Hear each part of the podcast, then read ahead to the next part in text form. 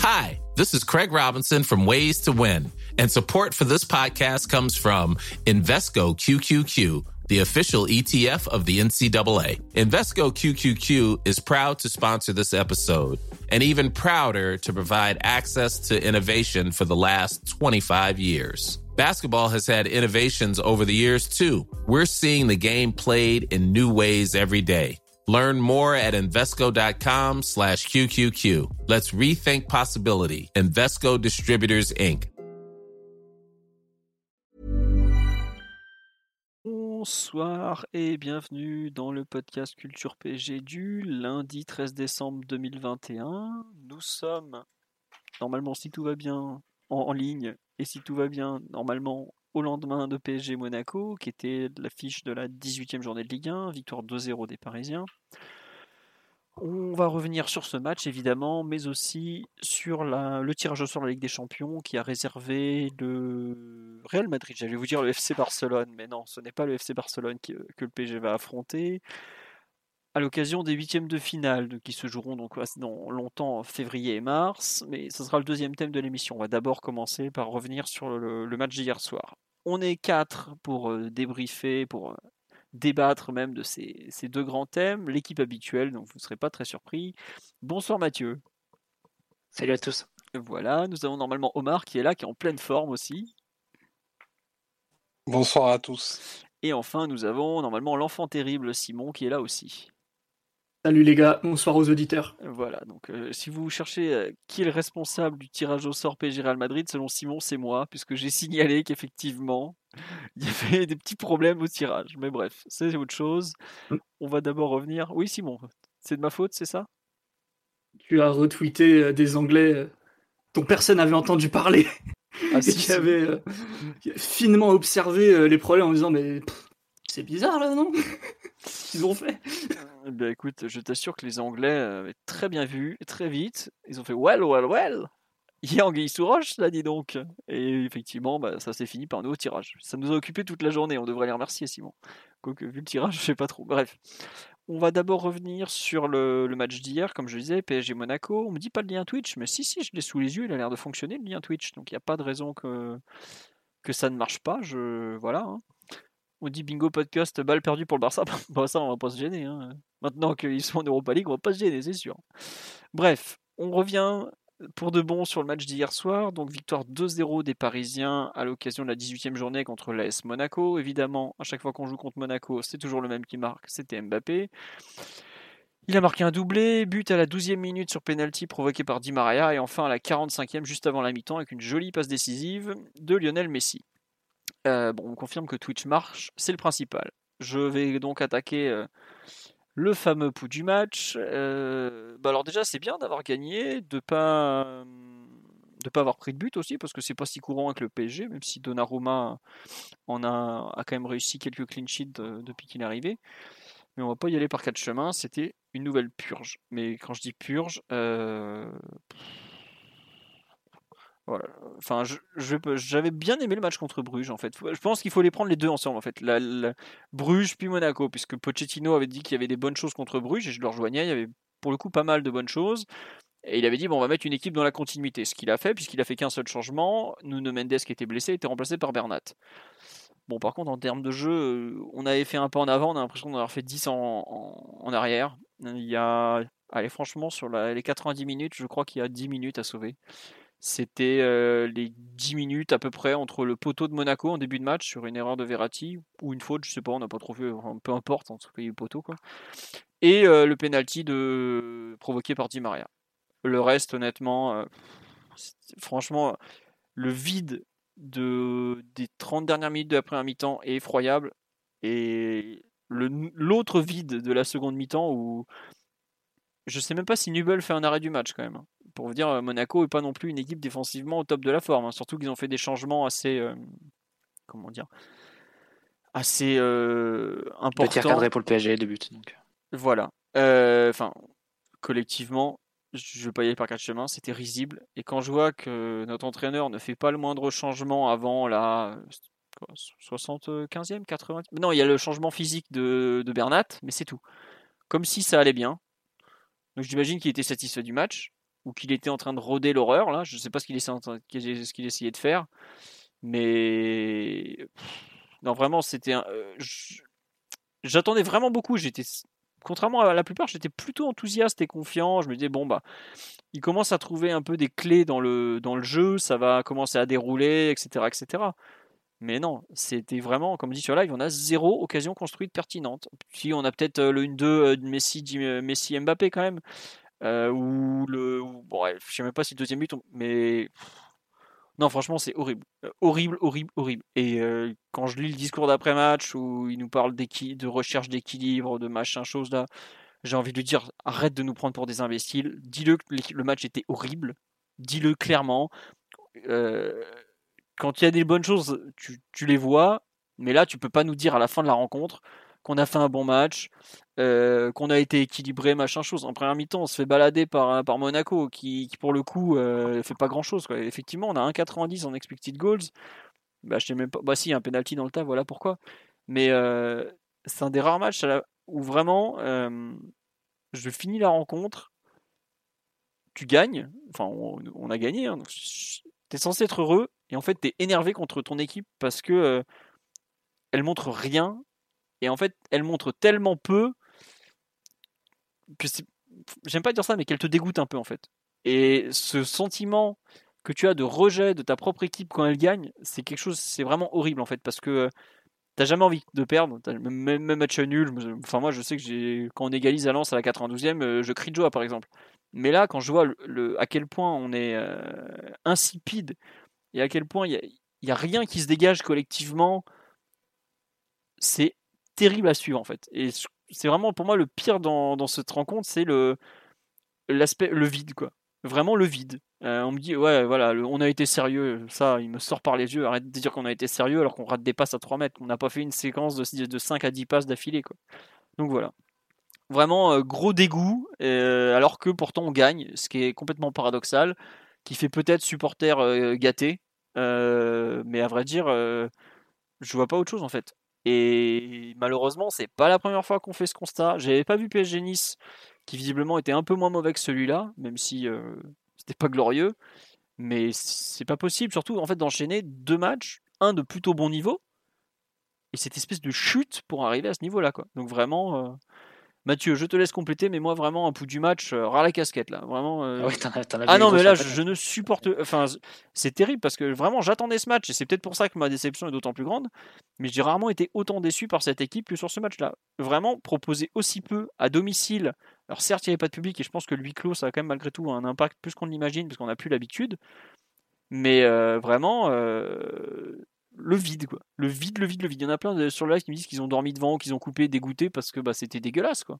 Et je comprends même pas comment. Bon, alors, j'imagine que la direction, tout ça, ne, ne fait pas, va pas faire des déclarations à la fin du match, euh, mais je trouve vraiment inquiétant l'absence de progression, voire la régression comme ça, ou l'absence de continuité en tout cas. Voilà, c'était mon, mon pouls du match, pas content.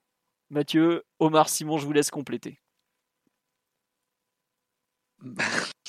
Euh, par, par où reprendre euh, Ah, tu peux beaucoup parler de jeu, hein, c'est sûr. Là, euh, je- Non, non mais tu as exprimé les, les sentiments. Et le football, c'est une affaire de sentiments.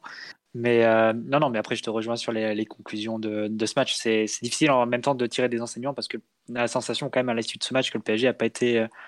Enfin, que le, le défi proposé par Monaco n'était pas très exigeant pour le PSG, qui s'est mis dans un, dans un mode de contrôle et de un peu paresseux, qui n'a pas vraiment quitté euh, quasiment toute la rencontre. Euh, comme tu l'as dit, Philo, ça démarre assez mal pour le PSG. ouais. Euh, avec l'action où Verratti euh, perd le ballon. Tu voyais d'emblée Monaco, les vérités de Monaco pour venir nous presser avec Diop très, très serré sur, euh, sur Verratti.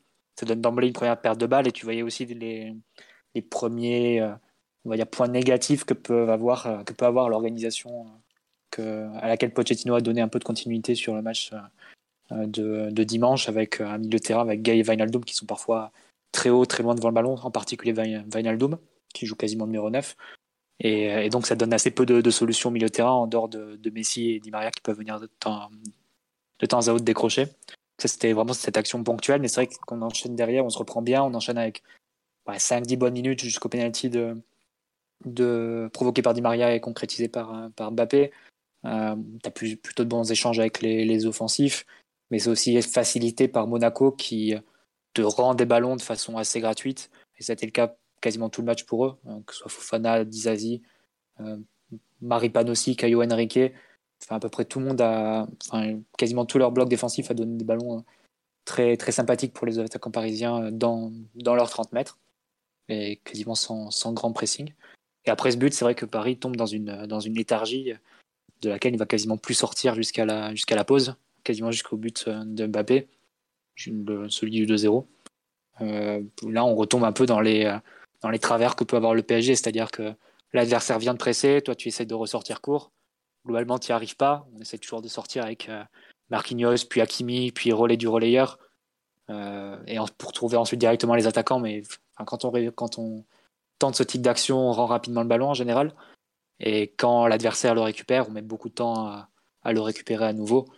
Euh, globalement, l'adversaire est, capable de, s'installer dans notre camp une fois qu'il a le ballon parce qu'on n'est pas en mesure d'effectuer un pressing très intense par les caractéristiques des joueurs qu'on a, et ça a été reconnu par, par, Marquinhos, et Pochettino. Ouais. Marquinhos bah dit, a quand même dit quand on a le ballon, quand on n'a pas le ballon, c'est vrai qu'on n'est pas l'équipe la plus agressive du monde. Cette déclaration, je la trouve elle est lunaire un peu quand même. Le mec, il dit clairement. Bah, elle est lunaire, mais en même temps, c'est. Elle est, elle est dire qu'il fait froid en hiver. C'est ça. Elle est honnête. Ça, c'est tout le monde le voit bien et tout le monde sait bien aussi qu'avec Messi et Mbappé, c'est pas va être l'intensité de, de, Liverpool.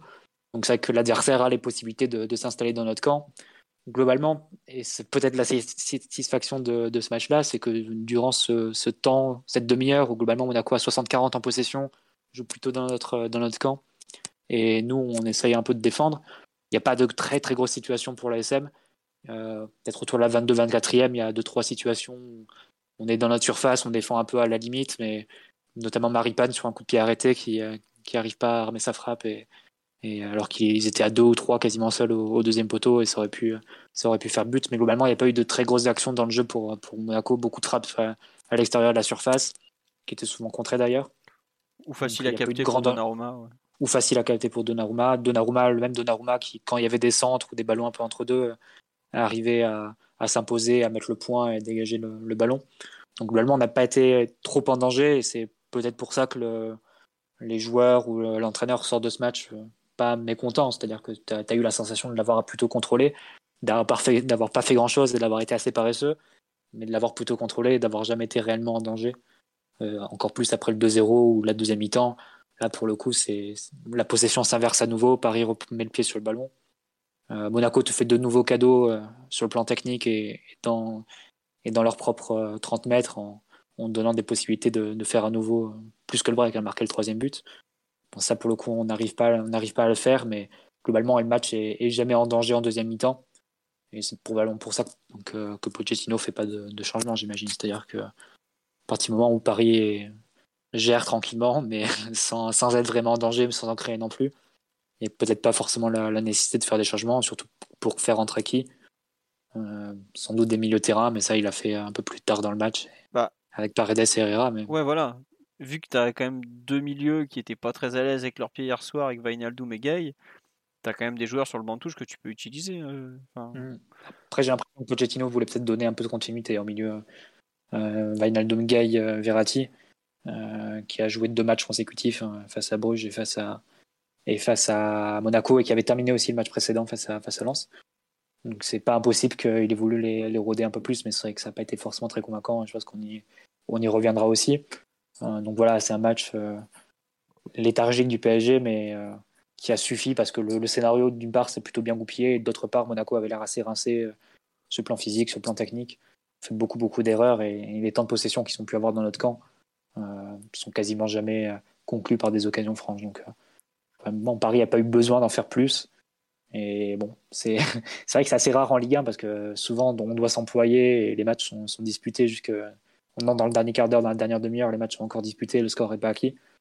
Là, après le 2-0 et vu, vu comment la deuxième mi-temps s'enclenchait, on a rapidement compris que qu'il se passerait plus grand chose et c'est vrai qu'on la dernière demi-heure on regardait tous un peu le chrono hein, en se disant quand est-ce que ça va finir bah moi euh, tu regardais deux choses le chrono et le banc de touche. Est-ce qu'il va bouger Ouais. des trucs ou pas? Ouais, Il y a des personnes qui trouvent que je suis très dur sur le match. Ou bon, toi, Mathieu, t'as pas été beaucoup moins dur sans le dire aussi, euh, aussi violemment. Mais on me dit, euh, si on a été offen- inoffensif, que dire de Monaco? Mais c'est bien pour ça que c'est catastrophique. C'est qu'ils étaient nuls. Enfin, ils font une bonne première mi-temps, ou correcte en tout cas, même s'ils font deux erreurs de relance. euh, Enfin, deux erreurs. ils, sont, ils font plusieurs erreurs défensives qui sont pas, qui sont pas acceptables à ce niveau-là. Mais la deuxième mi-temps, ils font rien. Kovac, il fait des changements qui n'ont aucun sens. Il déglingue sa propre équipe au bout de 5-10 minutes. euh, il change, je sais pas quoi. Enfin, il, sort quand même euh, celui qui est probablement son meilleur défenseur à la mi-temps avec euh, Caio Henrique. Il sort ensuite Ben Yedder, qui est quand même son meilleur buteur. Enfin, il fait des changements. Il sort Diop, on comprend même pas alors que c'est le meilleur monégasque. Bref, ils font n'importe quoi en face. Et nous, on n'est même pas meilleur. On me parle de Lance PG. Mais Lance PG, Lance en face, il faut un vrai match. C'est une vraie équipe. On est en on n'est pas bon, mais en face, ils sont bons. Là, c'était, on jouait à qui est le plus nul. Alors en première mi-temps, on était un peu plus nul, mais on a été un peu plus réaliste. En deuxième mi-temps, ils étaient carrément nuls et on était un peu moins nuls, mais on n'a rien fait du, du ballon quand même. Et vraiment, moi, ce qui me choque, et je reviens là-dessus, c'est à quel point, quand on a le ballon, parce qu'on a quand même 60% du temps le ballon en seconde mi-temps, on en a rien fait. On n'a pas mis Monaco vraiment sur le reculoir. Ils nous ont pas vraiment mis en danger non plus. Parce que tu as raison, Mathieu, il n'y a pas vraiment d'occasion, euh, à part celle de, de, de, de Ben face à Donnarumma autour de la 25e.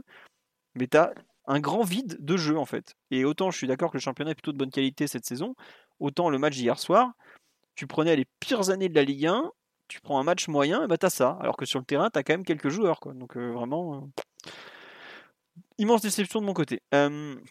Attendez, juste, je lisais un truc. Oui, il y a des gens qui regardaient Real Atlético en parallèle. Non, non, ça c'est pas, c'était pas le même sport. hein. Vaut, mieux, vaut mieux pas regarder les deux en même temps parce que vous voilà. On nous dit que Thierry Henry a sorti la seule fâteuse dans, sur Prime dans l'après-match, mais il a raison.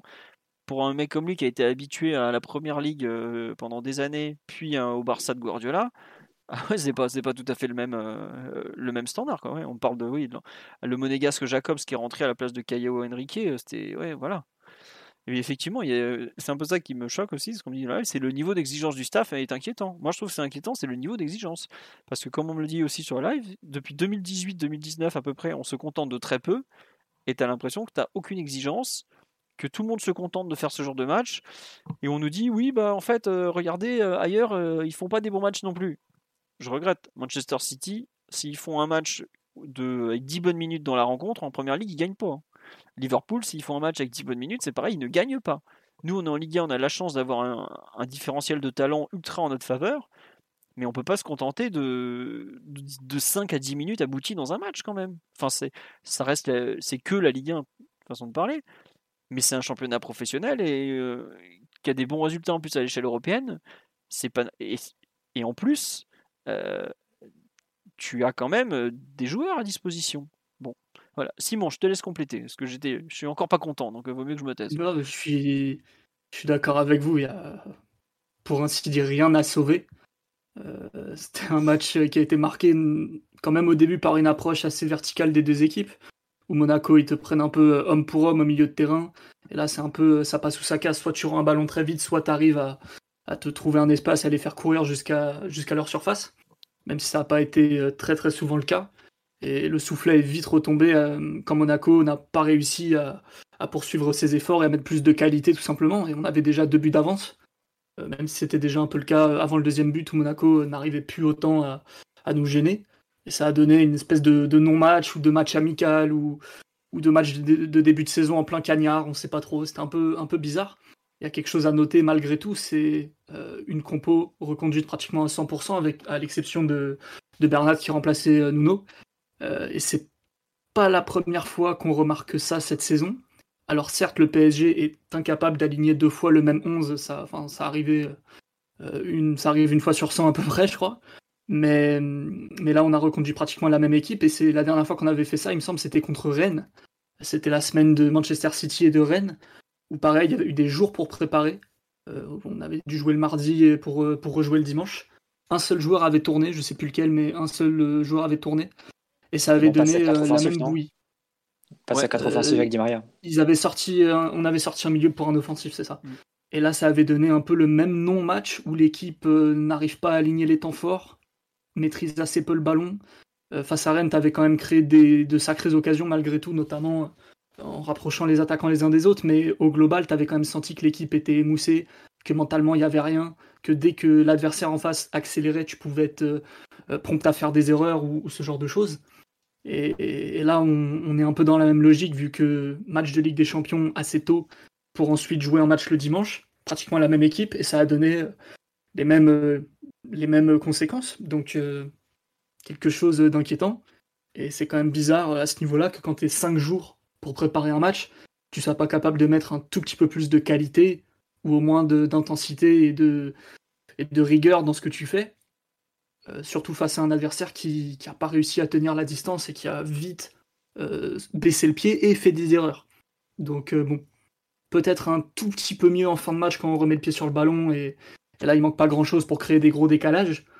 mais bon, pareil, ça a duré 10 minutes, même pas avant que, que Monaco pousse en fin de match. J'ai pas bien compris pourquoi d'ailleurs, vu que bon, en général, quand tu pousses à la 89e avec deux buts à mettre, bah, ça se passe pas très bien, surtout qu'ils avaient rien fait les 40 minutes précédentes. Donc euh, ouais, match euh, dont tu peux rien en tirer, si ce n'est la très très bonne opération, vu que les, les, les Rennais de Genesio sont enfin pris les pieds dans le tapis contre Nice de l'excellent Galtier. Du coup, ça nous permet de, de, creuser un peu plus l'écart, vu que Rennes était sur une série assez extraordinaire et, et je pense que Genesio avait coché l'hexagone au printemps. Rien que ça. Euh, non, mais c'est vrai que tu as raison de dire que de façon assez folle, on continue de creuser l'écart sans faire des bons matchs et tout. Euh, bah, juste un point sur les résultats, Philo. On, avait, euh, on disait que la série de novembre-décembre, c'est des matchs qui nous réussissaient pas du tout l'an dernier parce que si tu mm. prends Saint-Etienne là-bas, même Nantes à domicile, Nice à domicile, Lens à l'extérieur et donc Monaco à domicile, donc 5 matchs, on avait pris 4 points l'an dernier sur les mêmes matchs et là on en prend 11. Donc ça fait, euh, ça fait quand même une grosse différence par rapport aux résultats de l'an dernier, sur les mêmes, la même série de matchs. Non mais t'as raison effectivement de le noter qu'en Ligue 1 on est euh, bah on, là on a 45 points après 18 journées, c'est un excellent total. On, peut toujours viser les fameux 100 points que je me suis amusé, dont je me suis amusé à faire un article il y a dimanche après-midi. Mais ouais, c'était pas voilà ce qu'on dit sur le live, c'est les matchs se ressemblent et t'as pas l'impression qu'il y ait des progrès, mais par contre tu gagnes, tu gagnes. Tu sais pas trop pourquoi, mais tu gagnes. Omar, sur euh, si tu veux aller dans le match en général, un peu l'analyse collective. Peut-être que tu seras moins dur que nous, mais bon, vu le football que t'aimes, j'en doute. Hein. Il sera plus dur. Non, bah, en, effet, c'est une partie euh, assez pauvre. Hein. Il, faut, il faut le reconnaître. Hein. Frapper sous le saut de la, la grandeur d'un joueur immense. On y reviendra, oui, tu as raison. un petit peu plus en, détail tout à l'heure. Euh, mais en effet, j'étais un peu j'ai attaqué la rencontre un petit peu avec le même sentiment que toi. J'avais vraiment envie de revoir un peu, un peu de continuité sur, sur ce qui avait été vu contre Bruges en, début de semaine. Il, n'en a rien été. Après, d'aucuns dira pareil, un peu aussi anesthésier le match en étant hyper réaliste si vite. Et surtout, Mbappé avait des cannes qui, qui, auraient pu tuer toute, toute velléité des espoirs, des espoirs monégasques. Après, il y a quand même eu des méformes conjoncturelles qui, t'amènent à faire une rencontre un peu difficile. C'est un peu, un peu particulier quand tu as Verratti qui, est autant dans le dur. Et il, a, vraiment eu beaucoup de mal à commencer son match et ça ne nous a pas aidé à nous installer dans le, dans le camp adverse. tu as des latéraux qui sont peu inspirés, à vrai dire, et qui, qui commencent pas mal d'actions arrêtées, donc ça aide pas à avoir aussi bah, des, phases où tu vas déséquilibrer énormément et tu as, des offensifs qui, ont un niveau d'inspiration, enfin, mine de rien, assez faible dans les, dans les 30 derniers mètres et très peu, très peu de justesse. Donc ça donne ce match d'épicier où effectivement tu as fait le plus dur et tu, au final tu t'en sors quasiment sans dommage d'un moment qui était charnière dans la saison, charnière parce que tu étais au, au, taquet de, de, ta fatigue et, et, ça croisait la courbe du taquet des adversaires que tu pouvais, que tu pouvais rencontrer en Ligue 1. Donc quasiment, quasiment ce qui se fait de mieux, tu en sors quasiment indemne du coup. Donc rythmétiquement, tu peux te dire que vraiment la, la, première partie de saison est sans conteste super bien négocié. Après, le, le, contenu des matchs quand il y a du contenu, interpelle forcément parce que c'est très sinusoïdal ce qui est, ce qui est proposé. Euh, moi, j'ai vite hâte de mettre euh, tout ça derrière nous parce qu'en effet, ben là, la, la série des, des, dix prochains matchs qui, qui vont amener à, à février-mars, elle est, elle, est, elle est hyper intéressante parce qu'il va, il va falloir qu'il y ait un creux de, enfin, plutôt un pic de performance qui soit rapidement atteint parce qu'avec une aussi peu de lisibilité et aussi peu de, de certitude, tu t'avances vers, euh, vers les matchs décisifs de Ligue des Champions En euh, ayant. euh, non, mais je t'aide. bah, sais pas si tu es en slip, mais, mais, mais, mais en tout cas, tu, tu, tu peux avoir le trouillomètre qui, a quand même, qui est quand même un petit peu réglé, alors que tu devrais avoir, à mon sens, beaucoup plus d'assurance. Après, l'équipe est très paradoxale.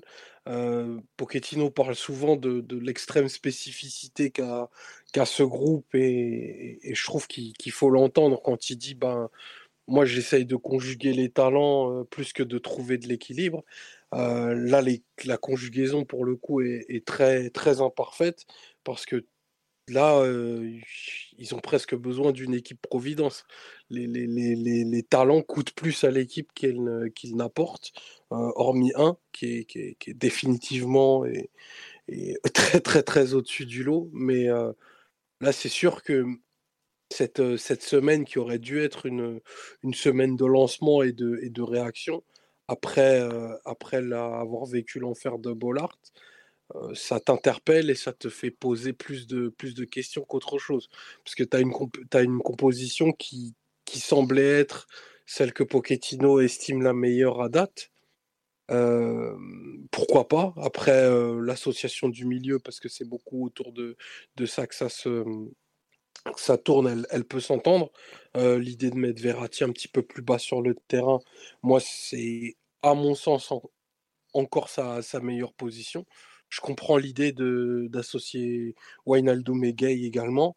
Euh, par contre, l'exécution et la réalisation, est-ce que ça apporte concrètement euh, dans la salle des machines? C'est très, très, très, très, très, très discutable. Et, et j'ai, comme tout le monde, quasiment vu le match du Real, parce qu'il va s'agir de ça pendant, pendant les 8-9 prochaines semaines. Enfin, le, le- le- le- le différentiel de qualité au milieu du terrain, il y a vraiment un monde d'écart entre ce que sont capables de faire donc des joueurs qui ont été, je pense, la référence, les références au poste pendant ces dix dernières années, qui devraient être euh, bah, totalement en bout de course, car repu de, repu de victoire et de conquête. On parle quand même d'un milieu qui a aligné euh, 15, émi- 15 éliminatoires pardon, consécutifs euh, sans perdre. Eh ben, ça fonctionne bien mieux que, que nous qui sommes à la quête d'un Graal. Après, les qualités intrinsèques sont bien entendu pas les mêmes, mais ça manque un peu de cœur quand même. Et ça, et ça c'est plus inquiétant même à mon sens que, que la qualité des pieds de, de, de, Wijnaldum versus ce Tony. Mais c'est intéressant de se demander ce que, ce que cherchait Pochettino avec ce milieu de terrain en final. Euh, vu que c'était le milieu qu'il a installé sur les deux, deux derniers matchs et sur la fin face à Lens. Euh, je pense que c'est quand même. faut mettre en relation avec le type d'attaque qu'on a en fait. C'est-à-dire qu'on voit bien la façon dont Pochettino s'est adapté après la blessure de Neymar, en mettant, en recentrant Messi, en jouant et en gardant Di Maria à droite, en mettant pas Di Maria euh, côté gauche euh, pour remplacer poste pour poste Neymar hors permutation très ponctuelle durant, un match. Euh, et Mbappé jongle un peu entre le cou- couloir gauche très au large et le recentrage en position numéro 9. Euh, je pense que le fait de jouer avec Messi très au cœur du jeu comme ça, ça appelle euh, la, la titularisation d'un joueur comme Wijnaldum, qui effectivement est utilisé très devant le ballon et presque un peu à la, hollandaise si on veut, Euh, ou à la Matuidi, quasiment, euh, à l'époque Ibra.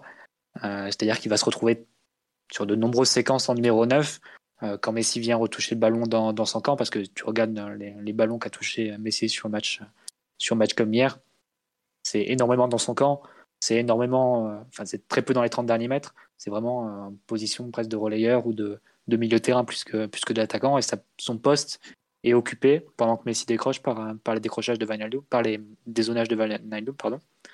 Et euh, je pense que c'est ce qui est visé hein, par Pochettino, c'est-à-dire de, de trouver cette complémentarité et ces, compensations surtout euh, via les déplacements de Messi, compensés par, par ceux de Wijnaldum. La conséquence que tu peux avoir avec un Verratti qui est positionné devant la défense et un Gay parfois assez excentré, que tu peux avoir des distances qui sont quand même très, très larges entre les milieux de terrain, très grandes entre les milieux de terrain. Euh, pas beaucoup de connexions possibles entre les trois du milieu. Je serais d'ailleurs curieux de savoir combien de, ballons ils se sont échangés, mais je pense qu'on doit être très loin, par exemple, de la relation Verratti-Messi, qui, était plus la, la, relation qui a été utilisée sur un match comme, hier, avec Messi dans, cette position de milieu terrain. Et, euh, et, parfois, quand tu te retrouves un peu, un peu mal placé à des distances trop grandes, et un Messi qui résiste pas forcément à l'impact euh, de, de, ses adversaires directs au milieu de terrain, que ce soit Fofana ou Chouamani, il a perdu quelques ballons en duel direct face à eux hier. Euh, tu te retrouves très exposé à la perte parce que tu as quasiment les deux milieux de terrain, Gaï Wijnaldum, qui se retrouvent devant le ballon.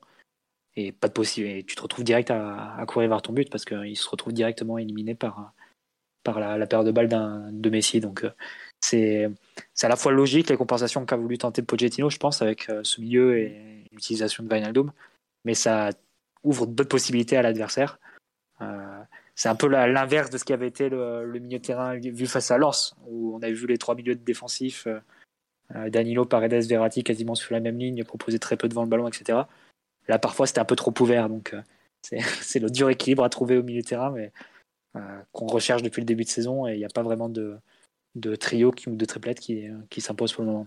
Bah, ce ça sera intéressant de voir ce qui, ce, qui, ce qui sortira des prochains matchs, et notamment la, de, du mois de, de, janvier parce que quand Neymar va revenir dans l'équipe, bon, ce sera pas en janvier, ce sera un peu plus tard, mais peut-être que les, les, besoins de l'équipe vont encore changer, donc c'est parfois un peu, un peu délicat. Il y a sur là, ce qu'on me dit, c'est qu'en gros, il utilise Vinaldum pour compenser un peu Messi, quoi. C'est-à-dire que bah il court pas, donc euh, il le fait courir un peu, il lui dit d'aller dans la surface parce que des fois Messi décroche, euh, ce genre de choses, quoi. Mais bon,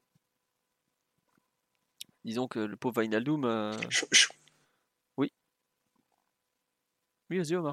Non, ouais, non, non, je te laisse finir. Ah non, mais j'ai rien de plus à dire. Je pense que l'idée est vraiment, je pense que l'idée vraiment autour de, de cette, de cette triplette, elle est vraiment de, elle est vraiment autour de, de l'attaque, de l'attaque adverse plutôt. Euh, L'idée de défendre en avançant, parce que c'est trois caractéristiques qu'ils ont en, commun, et d'avoir peut-être une ligne de récupération qui va être plus haute que si tu incorpores Paredes. Paredes, par exemple, si c'est c'est ta point de base du milieu, tu sais qu'il a besoin d'un jeu hyper positionnel, euh, ce que te propose pas du tout le PSG parce que les, les, mouvements de tes offensifs sont, sont déroutants et c'est impossible de, pour tes milieux derrière de, de se placer. Ils sont juste en fait en train de, de compenser et de fermer les, les, grands espaces qui sont laissés ouverts par les, par les offensifs. Si tu alignes euh, Wijnaldum et, Gay, euh, par nature, tu sais qu'ils vont aller chasser, euh, très très haut.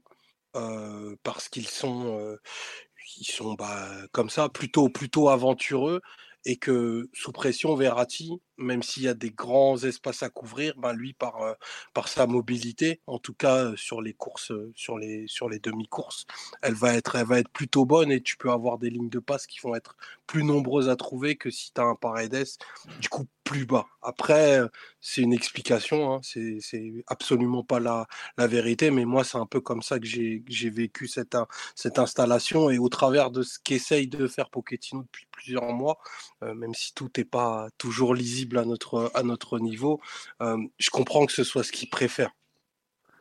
Ah, tu as même des séquences où Verratti sortait très loin, hein, qui oui. sortait même sur, euh, sur, euh, sur Chouameni ou sur Fofana, parfois même sur les défenseurs centraux qui se retrouvaient en pointe haute presque du, milieu de terrain. Et à ce moment-là, tu avais parfois un, trou qui se, formait entre la défense et le milieu de terrain. Sur certaines séquences, ta défense arrivait à remonter. Et de toute façon, Monaco n'avait pas la qualité technique sur le match d'hier pour vraiment exploiter tous les, espaces qui pouvaient se créer. Mais c'est vrai que sur certaines séquences, tu jouais avec un milieu très déformé, aussi bien en phase avec ballon que sans ballon. Après, ça que le pauvre Wijnaldum, enfin hier, il touche quoi Je crois qu'il était à 10 ballons touchés à la mi-temps, enfin un truc hallucinant. 13. 13, voilà. 13 et 31 au total. Enfin, il a joué combien 70 minutes ou 90 Non, mais il, joue, bah, il a les stats d'un attaquant parce qu'il a joué euh, quasiment, quasiment numéro 9 sur la, la partie où, où, Paris avait la, avait la balle. Hein. Donc, euh... C'est vraiment un joueur. En fait, c'est ça qui est triste, c'est qu'il est sacrifié, mais euh, je sais même pas quel plaisir il, il y tire lui, et surtout, euh, est-ce que c'est la meilleure utilisation possible de, de ce joueur-là, quoi? Moi, je pense que c'est une bonne utilisation. Après, le problème, c'est qu'on n'arrive pas à, créer du danger de façon assez fréquente, à se mettre dans le camp adverse, à, jouer et à enchaîner les temps de jeu, etc. Parce que là, tu peux avoir un Wijnaldum qui, qui se retrouve vraiment intéressant parce qu'il va apporter de la présence dans la, surface. Il va un peu euh, dévier l'attention des défenseurs qui, sont aussi, qui ont aussi les, les yeux rivés sur, sur Messi, Mbappé, etc. Et au final, on a très peu ce genre de situation. C'est beaucoup de contre-attaques. On récupère la balle, on essaie de jouer assez vite sur la vitesse de Mbappé. Euh, quand on essaie de repartir court de derrière, euh, les ballons arrivent vers Messi, Di Maria. Quand ils arrivent, euh, ils sont généralement perdus à ce moment-là. au final, as assez peu. Je pense que l'utilisation de Wijnaldum est bonne, mais le problème, c'est qu'on n'arrive pas à le mettre ensuite dans les, dans les conditions d'exploiter ces qualités-là. C'est-à-dire qu'on n'arrive pas à enchaîner les temps de possession placés dans le camp adverse. Euh, où là, pour le coup, avoir un deuxième attaquant pour occuper la surface, ça peut se révéler très utile, comme on l'a vu sur le deuxième but, sur le but pardon, égalisateur face à Lens. Ouais. Je sais pas, Simon, ce que t'en penses, toi, d'un peu du milieu en général. Euh.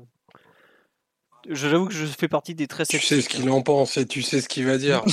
bah, tu sais ce qu'il en pense et tu, tu, tu sais ça s'appelle ça s'appelle la cohérence tout simplement. Non mais en fait non mais c'est ça tu vois je suis, moi je quelque part je suis totalement côté Simon où je dis euh, enfin je vois pas comment cette équipe qui n'aime pas courir, qui est pas spécialement à l'aise quand elle n'a pas le ballon, peut vivre sans l'avoir. Donc le but c'est de l'avoir. Et à ce moment-là, bah, tu mets les deux joueurs du milieu de terrain qui sont le plus à même à te le, à te le garder, à te le, à te le faire vivre. Quoi. Donc euh, c'est Paredes Verratti. Quoi. Et tant pis. Euh, mais au final, là hier, on fait quoi? Pendant 70 minutes, on sait pas quoi faire du ballon. Résultat, bah, on fait rien.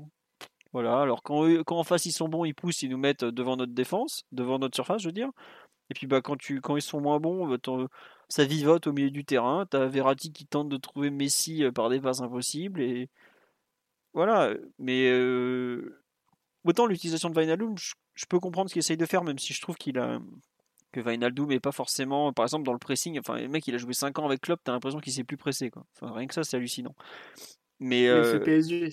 Oui c'est le PSG, mais enfin au niveau des bah, mécanismes. C'est bien la preuve que pressé c'est bah, c'est une histoire collective. Hein. Ah oui bah, ah c'est sûr, bah, mais bah, c'est ce que je voulais dire. Tu peux même mettre un, tu peux même mettre un chien de, un chien de garde. Euh, enfin il pourra pas. Hein. Si, ça s'emboîte pas et, que les positions d'attaque sont, sont pas bonnes, tu peux mettre qui tu veux, t'arriveras pas. Bah, vous, avez très bien en tête le pressing de Liverpool, hein, le typique de Liverpool avec les deux lignes de 3 vraiment qui bloquent complètement l'axe et il y a un rôle fondamental des attaquants à ce niveau-là, notamment de Firmino, pour couper la ligne de passe entre les défenseurs centraux et, le milieu terrain créatif devant la défense de l'équipe adverse.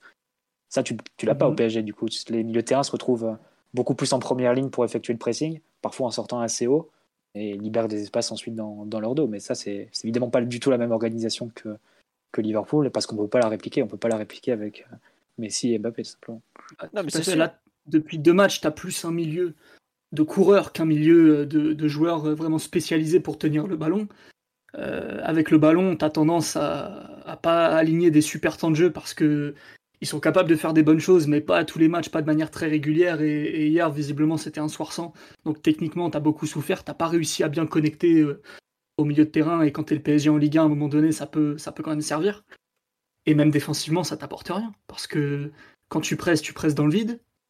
Quand tu dois défendre ta surface, bah, comme tu as peu d'activité de tes attaquants, tu es forcé euh, de défendre d'une manière qui, pour être efficace, doit être assez passive, qui t'a laissé des, des, temps de jeu assez longs. Du coup, quel intérêt d'avoir euh, euh, des, méga experts de la course et du pressing et de l'intensité si c'est pour remplir cette tâche-là, qui est du coup plus positionnelle. C'est un petit peu, euh, un peu le serpent qui se mord la queue et ça apporte pas grand-chose, même si sur le papier il y a un côté séduisant euh, à chaque fois qu'on sort le milieu, un peu d'intensité, un peu de contre-pressing, quelque chose que Tourelle avait essayé de faire pratiquement toute une demi-saison. Et lui aussi s'était un peu cassé les dents là-dessus, alors que pourtant il avait eu certains matchs beaucoup plus probants dans cette formule que ce que nous, on a réussi à montrer depuis quelques semaines. Donc, euh, euh, je suis plutôt sur la ligne de philo qui est, euh, si tu veux mettre tes attaquants dans des bonnes conditions, il faut avoir beaucoup le ballon. pour avoir beaucoup le ballon, il faut être capable de, le tenir au milieu du terrain. Et, un match face à Nantes, par exemple, une équipe qui est capable d'écraser pas mal de, rivaux et d'adversaires d'une belle qualité en Ligue 1, bah, tu as pris le ballon, tu l'as confisqué, tu t'es installé dans le camp adverse et tu as déroulé des des temps de jeu. Euh, on est depuis plusieurs matchs, on est assez incapable de faire ça, soit parce que l'adversaire est très très fort, type lance, soit parce que les équipes sont mouvantes et proposent des choses différentes. Malgré tout, euh, je pense qu'il va falloir pouvoir créer une dynamique à un moment donné où on est plus dominant, plus en contrôle et plus sûr de nous avec le ballon que ce qu'on fait plutôt que d'avoir euh, un peu des coureurs dans tous les sens d'un côté et Messi pris dans la densité de l'autre où au final lui aussi vit des moments pas faciles. Quoi. Bah, surtout, ce que tu dis, Simon, est-ce que vous dites avec Philo, c'est crucial pour Messi? Ça paraît vraiment la clé pour la c'est ça. sur la deuxième partie de saison. Hein. Aujourd'hui, on lui file le ballon, il est à 45 mètres des buts, à 50 mètres des buts. Il a 34 ans, il va pas faire 25 mètres euh, balle au pied à chaque fois. Si tu n'es pas capable d'utiliser ce joueur extraordinaire dans les allez, 35 derniers mètres, on va dire, il va pas te servir à grand chose. Et un mec comme Di Maria, par exemple, qui est insupportable. Il veut pas, Philo. Oui, il veut pas, mais. Il veut pas, Philo. Mais si, il veut pas être utilisé dans les 30 derniers mètres, ça se voit. Et puis en plus, tu, vois bien que la densité de ce que propose la Ligue 1 ne, correspond pas à un joueur qui va faire que de gagner des duels sur peu d'appui. Il a besoin de lancer ses actions beaucoup plus loin aujourd'hui. Et c'est peut-être pour ça que, que Pochettino veut un milieu plus protecteur. Parce que la, la pseudo-maîtrise, et je dis bien pseudo-maîtrise, que t'apportent Verratti et Paredes, au bout de six mois cette année, elle est très très relative. Et les problèmes pour te placer dans le, dans le camp adverse, c'est-à-dire pour construire des actions et avoir, ben, mine de rien, pour le coup, un vrai jeu de position, pas dogmatique, c'est-à-dire tes joueurs qui sont capables ben, de, de, monter sur chacune des phases de jeu, les quatre en l'occurrence, bah, tu, tu l'as pas. Donc Pochettino, il fait peut-être contre mauvaise fortune bon cœur, mais pour le coup, là, son, son choix me paraît être très rationnel en fait. Et que Messi ait besoin de beaucoup toucher le ballon et beaucoup toucher le ballon assez bas, oui. Mais enfin, on le voit assez bien que sur les phases de transition ou semi-transition où Paris récupère le ballon assez bas, soit arrive à ressortir, on ne sait pas par quel miracle, et à le toucher dos au jeu à 50 mètres du but. Il est faible dans ce duel-là. Il ne garde pas toujours les ballons et il prend l'impact physique dos au jeu. Et quand on arrive à enclencher les contre-attaques, quand Mbappé par exemple arrive à s'échapper sur une action individuelle sur le côté, Là, il est loin, il n'arrive pas à suivre l'action, Messi. Euh, je pense que vous avez, vous avez en tête deux ou trois actions en première mi-temps, notamment. Mbappé fait une percée. Bah, ça va trop vite. Il, finit par un, par un, centre du gauche un peu raté qui finit derrière le but en sortie de but. Mais personne n'avait réussi à accompagner. Ni Messi, ni, ni aucun, autre, aucun autre joueur. Donc c'est. C'est voilà. à la fois. après, on tombe sur les quelques contradictions. C'est-à-dire que nous, on va être tenté de dire il faut beaucoup toucher le ballon, se mettre dans le camp adverse, faire en sorte que Messi touche beaucoup la balle, etc. sur un jeu assez placé, qu'il rentre en contact avec le ballon, prenne, prenne confiance, commence à dialoguer avec ses partenaires, etc. Mais dans le même temps, quand tu as Mbappé, et on le voit très bien que c'est la tendance de, aussi de ses coéquipiers, dès qu'on récupère le ballon, on essaie de jouer très vite. Et ça, c'est pas forcément un jeu qui convient à, Messi. Donc, euh, c'est parfois un peu la contradiction hein, qu'on peut trouver. Mais non, mais c'est plus une contradiction. Tu fais... Les deux s'entendent plutôt bien, je trouve. Pour le coup, ça va. Mais t'en as un qui joue un football euh, du 21e siècle, euh, ultra vitaminé, et l'autre qui joue un football sud-américain, qui est incapable de jouer plus rapidement qu'un football sud-américain. Et au bout d'un moment, je comprends que Pochettino il fasse un peu de. C'est là où sa tâche est vraiment super compliquée, c'est que d'un côté, il doit faire cohabiter, euh, enfin, il doit faire tourner son équipe qui défend pas beaucoup, qui presse pas beaucoup, qui, euh, qui joue euh, quand elle a envie de jouer. Et tu as de, dans cette équipe un Mbappé qui va, qui va très vite, T'as un Messi qui n'avance pas, qui justement au contraire a plus besoin d'un jeu très posé, plus côté Barça. Mais je, enfin, je veux pas être méchant, mais ça n'a ça n'a aucun sens en fait. C'est comme ça. La conclusion, c'est que l'effectif il a été construit avec le cul. Il c'est même pas avec les pieds, c'est avec le cul là, à ce niveau-là. Et c'est complètement. On me dit sur live, c'est dysfonctionnel. Mais, mais oui. Enfin, tu Après, as... pas que besoin d'avoir d'espace. Heureusement. Euh, oui. Ben non, parce qu'on voit c'est lui qui comprenait mieux Messi, qu'il arrivait à jouer en, appui, etc. Mais c'est pas forcément ce type d'action. C'est-à-dire que quand Paris récupère la balle assez bas, et ça nous arrive souvent parce qu'on n'a pas la première ligne qui travaille assez pour, euh, pour récupérer les ballons euh, haut, donc on se retrouve régulièrement à, récupérer les ballons quasiment au niveau de Donnarumma ou Navas, ou à peine devant la surface avec des dégagements des défenseurs. Mais ensuite, la tentation, elle n'est pas de repartir posément, multiplier les passes, etc., pour, ensuite euh, voyager ensemble. C'est la, grande phrase des, partisans du jeu de position de, à la catalane. Et en fait, pour déplacer le bloc tous ensemble pour qu'ensuite on, se mette dans le camp adverse ensemble à base de jeux courts, etc. Non, la tentation est de, directement toucher Mbappé, même quand il y a 70 mètres à remonter, parce que tu dis qu'il est capable de les remonter et de faire une, différence individuelle à ce niveau-là. Et euh, c'est un peu la contradiction dans laquelle on tombe.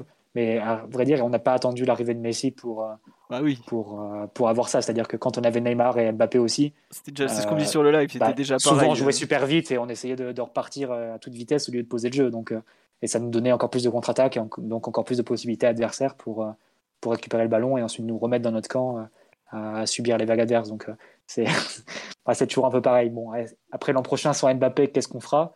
C'est clair qu'il faudra investir beaucoup dans la technique de terrain si tu veux exploiter au maximum Neymar et Messi. Tu n'auras plus forcément le, problème et la tentation Mbappé, mais tu devras forcément euh, compenser par beaucoup plus de technique au milieu terrain et des circuits beaucoup plus développés pour sortir le ballon. Dans ces cas-là, tu ne euh, seras pas en mesure de mieux exploiter tes joueurs créatifs que sont Neymar et Messi, et tu n'auras plus la, la, bouée Mbappé pour faire la différence individuelle plus loin. Donc là, tu te retrouves dans une, dans une très très grosse difficulté. Juste un truc sur live, on me dit la relation euh, Mbappé et Messi sur papier, elle est intéressante. Ah, mais eux, je pense qu'ils s'entendent bien. Et puis, euh, tous les joueurs l'ont toujours dit, jouer avec Messi, c'est pas très dur. Hein. Il te des ballons tellement délicieux et tout, c'est pas le plus compliqué. Mais c'est juste que tu as philosophiquement deux approches du football. Entre Mbappé, qui est un monstre de vitesse, et Messi, qui est un monstre de toucher. Alors, Messi est capable d'utiliser un jeu rapide, hein. c'est un des plus grands de l'histoire évidemment qui sait le faire. Mbappé est capable de combiner, de combiner pardon. il a des bases techniques tellement élevées évidemment. Mais pour exploiter peut-être ce qui est le mieux des deux, c'est des c'est pas des qualités opposées, mais pas loin quoi. Et je suis sûrement pas en train de dire que le problème du PSG c'est Mbappé. Hein. Mbappé est beaucoup plus la solution qu'autre chose. Hein. voilà. Ou même Messi, je vois pas du tout Messi comme un problème du PSG. ce que je veux dire, c'est que tu as des différences, tu as des philosophies même, euh, des, des points forts des uns et des autres qui sont tellement opposés que c'est compliqué de trouver un chemin dans lequel tu, tu arrives à, à, mettre tout le monde. Quoi. Effectivement, euh, moi je suis euh, comme Simon possessionnista sur le coup parce que je trouve qu'on n'a pas vraiment d'autre choix, notamment par rapport à, à, Messi et son âge, ou même par rapport à, à d'autres joueurs qui aiment pas beaucoup courir en général, hein, Paredes notamment. Mais c'est très très très très très dur, je trouve, de trouver une, euh, une voie qui pourrait euh, convenir à tout le monde. Il y aura forcément des joueurs, et, même des joueurs importants, qui seront soit sous-exploités, soit même carrément sacrifiés, parce que ça rentrera pas, qu'au bout d'un moment, bah, on dira... Euh, non mais en fait là c'est plus possible quoi. Et ce match un peu de, dimanche soir pour accrocher un peu les wagons, c'est ça, c'est une équipe, tu sais pas vraiment ce qu'elle est, tu sais pas vraiment ce qu'elle veut faire, mais elle fait pas grand chose au final. Donc euh, bah, t'es pas plus avancé. Et ce qui est marrant, c'est que 4 jours plus tôt avec la même équipe, pour le coup, là t'avais trouvé un bon équilibre entre de la vitesse en contre, je pense notamment au troisième but de Mbappé met une accélération monumentale au départ, et un peu de la tenue de balle, de la construction, de l'utilisation de la largeur et tout ça. Ce qui me laisse à penser que tout n'est pas perdu encore. Mais on est quand même le 13 décembre, il y a du boulot. Hein. Euh, va pas falloir se perdre en route et puis il va falloir aussi qu'on puisse continuer un peu à travailler, euh, à avoir peut-être un peu de continuité parce que là on en, parle, mais sans en parler, il y a quand même euh, Neymar qui va être à réintégrer. Est-ce que tous les joueurs qui sont là vont être disponibles au moment des grandes échéances? Il y a quand même beaucoup beaucoup de travail. On me dit il faut revenir au 4-4-2 de Tourelle. Bah, avec quel joueur? On n'a même pas 4 attaquants aujourd'hui. Donc euh, comme ça, c'est. Quoique hier, je sais pas si vous avez remarqué, au début de match, on défend en 4-4-2 avec Gay euh, euh, à gauche. Gay à gauche et Di Maria à droite. Truc, bon, pourquoi pas. Et Vainaldum dans l'axe. Bon, bah, le pauvre était perdu, donc ça servait pas grand chose. Mais comme. Je sais pas, Simon, Mathieu ou, ou, Omar, si vous voulez compléter un peu ce débat philosophique ou presque sur le, la façon dont l'effectif est construit. Oui, Simon. Non, il faut, faut attendre les prochains matchs et, aviser. Hein, c'est vrai que c'est difficile d'être optimiste parce que tu vas perdre Hakimi pendant un mois et demi, un mois, un mois et demi. Euh, donc tu vas forcément. ça, peut, ça peut lui faire du bien d'aller euh, d'aller au Maroc un peu. On n'a pas entamé les perfs individuels, mais tu as des rendements qui sont insuffisants, voire inquiétants, voire indignes. Donc, euh, bon, à un moment donné, euh, on a beaucoup parlé de l'édifice collectif.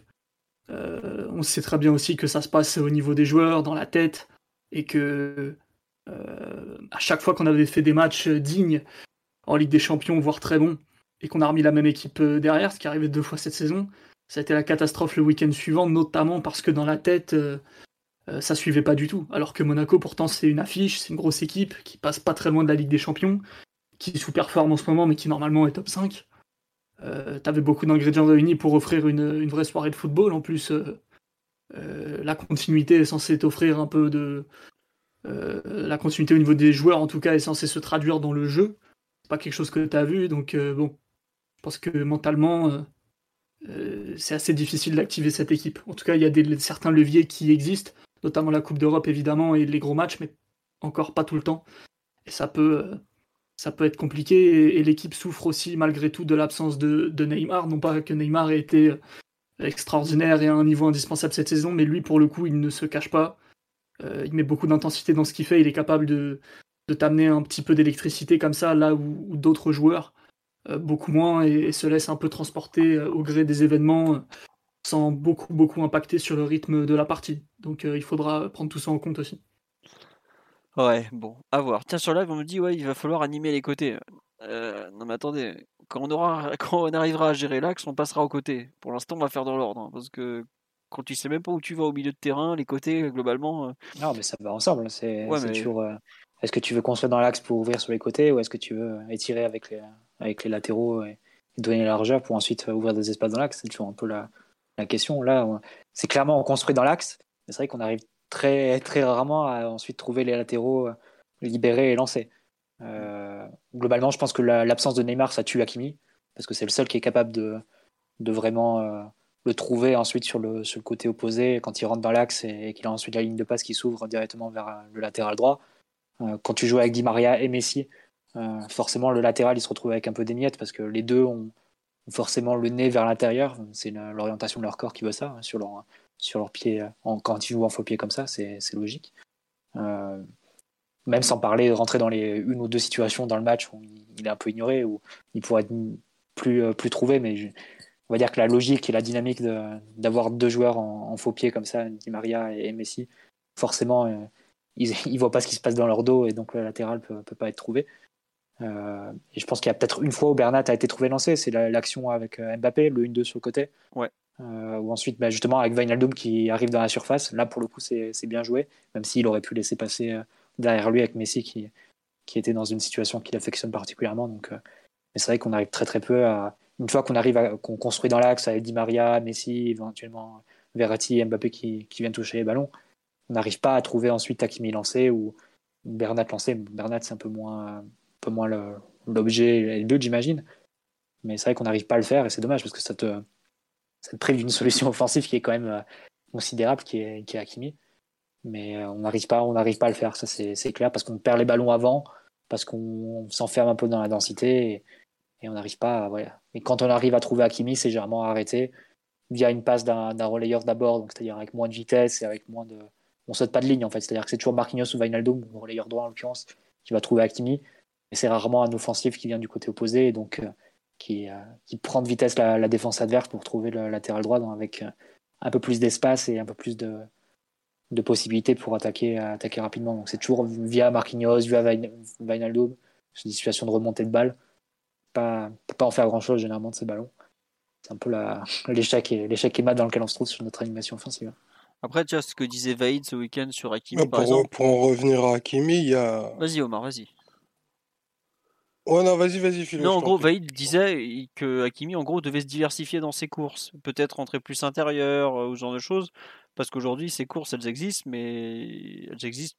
Enfin, on ne reviendra quand même pas aux courses démagogiques dans Derrera qu'on évoquait il y a deux ans.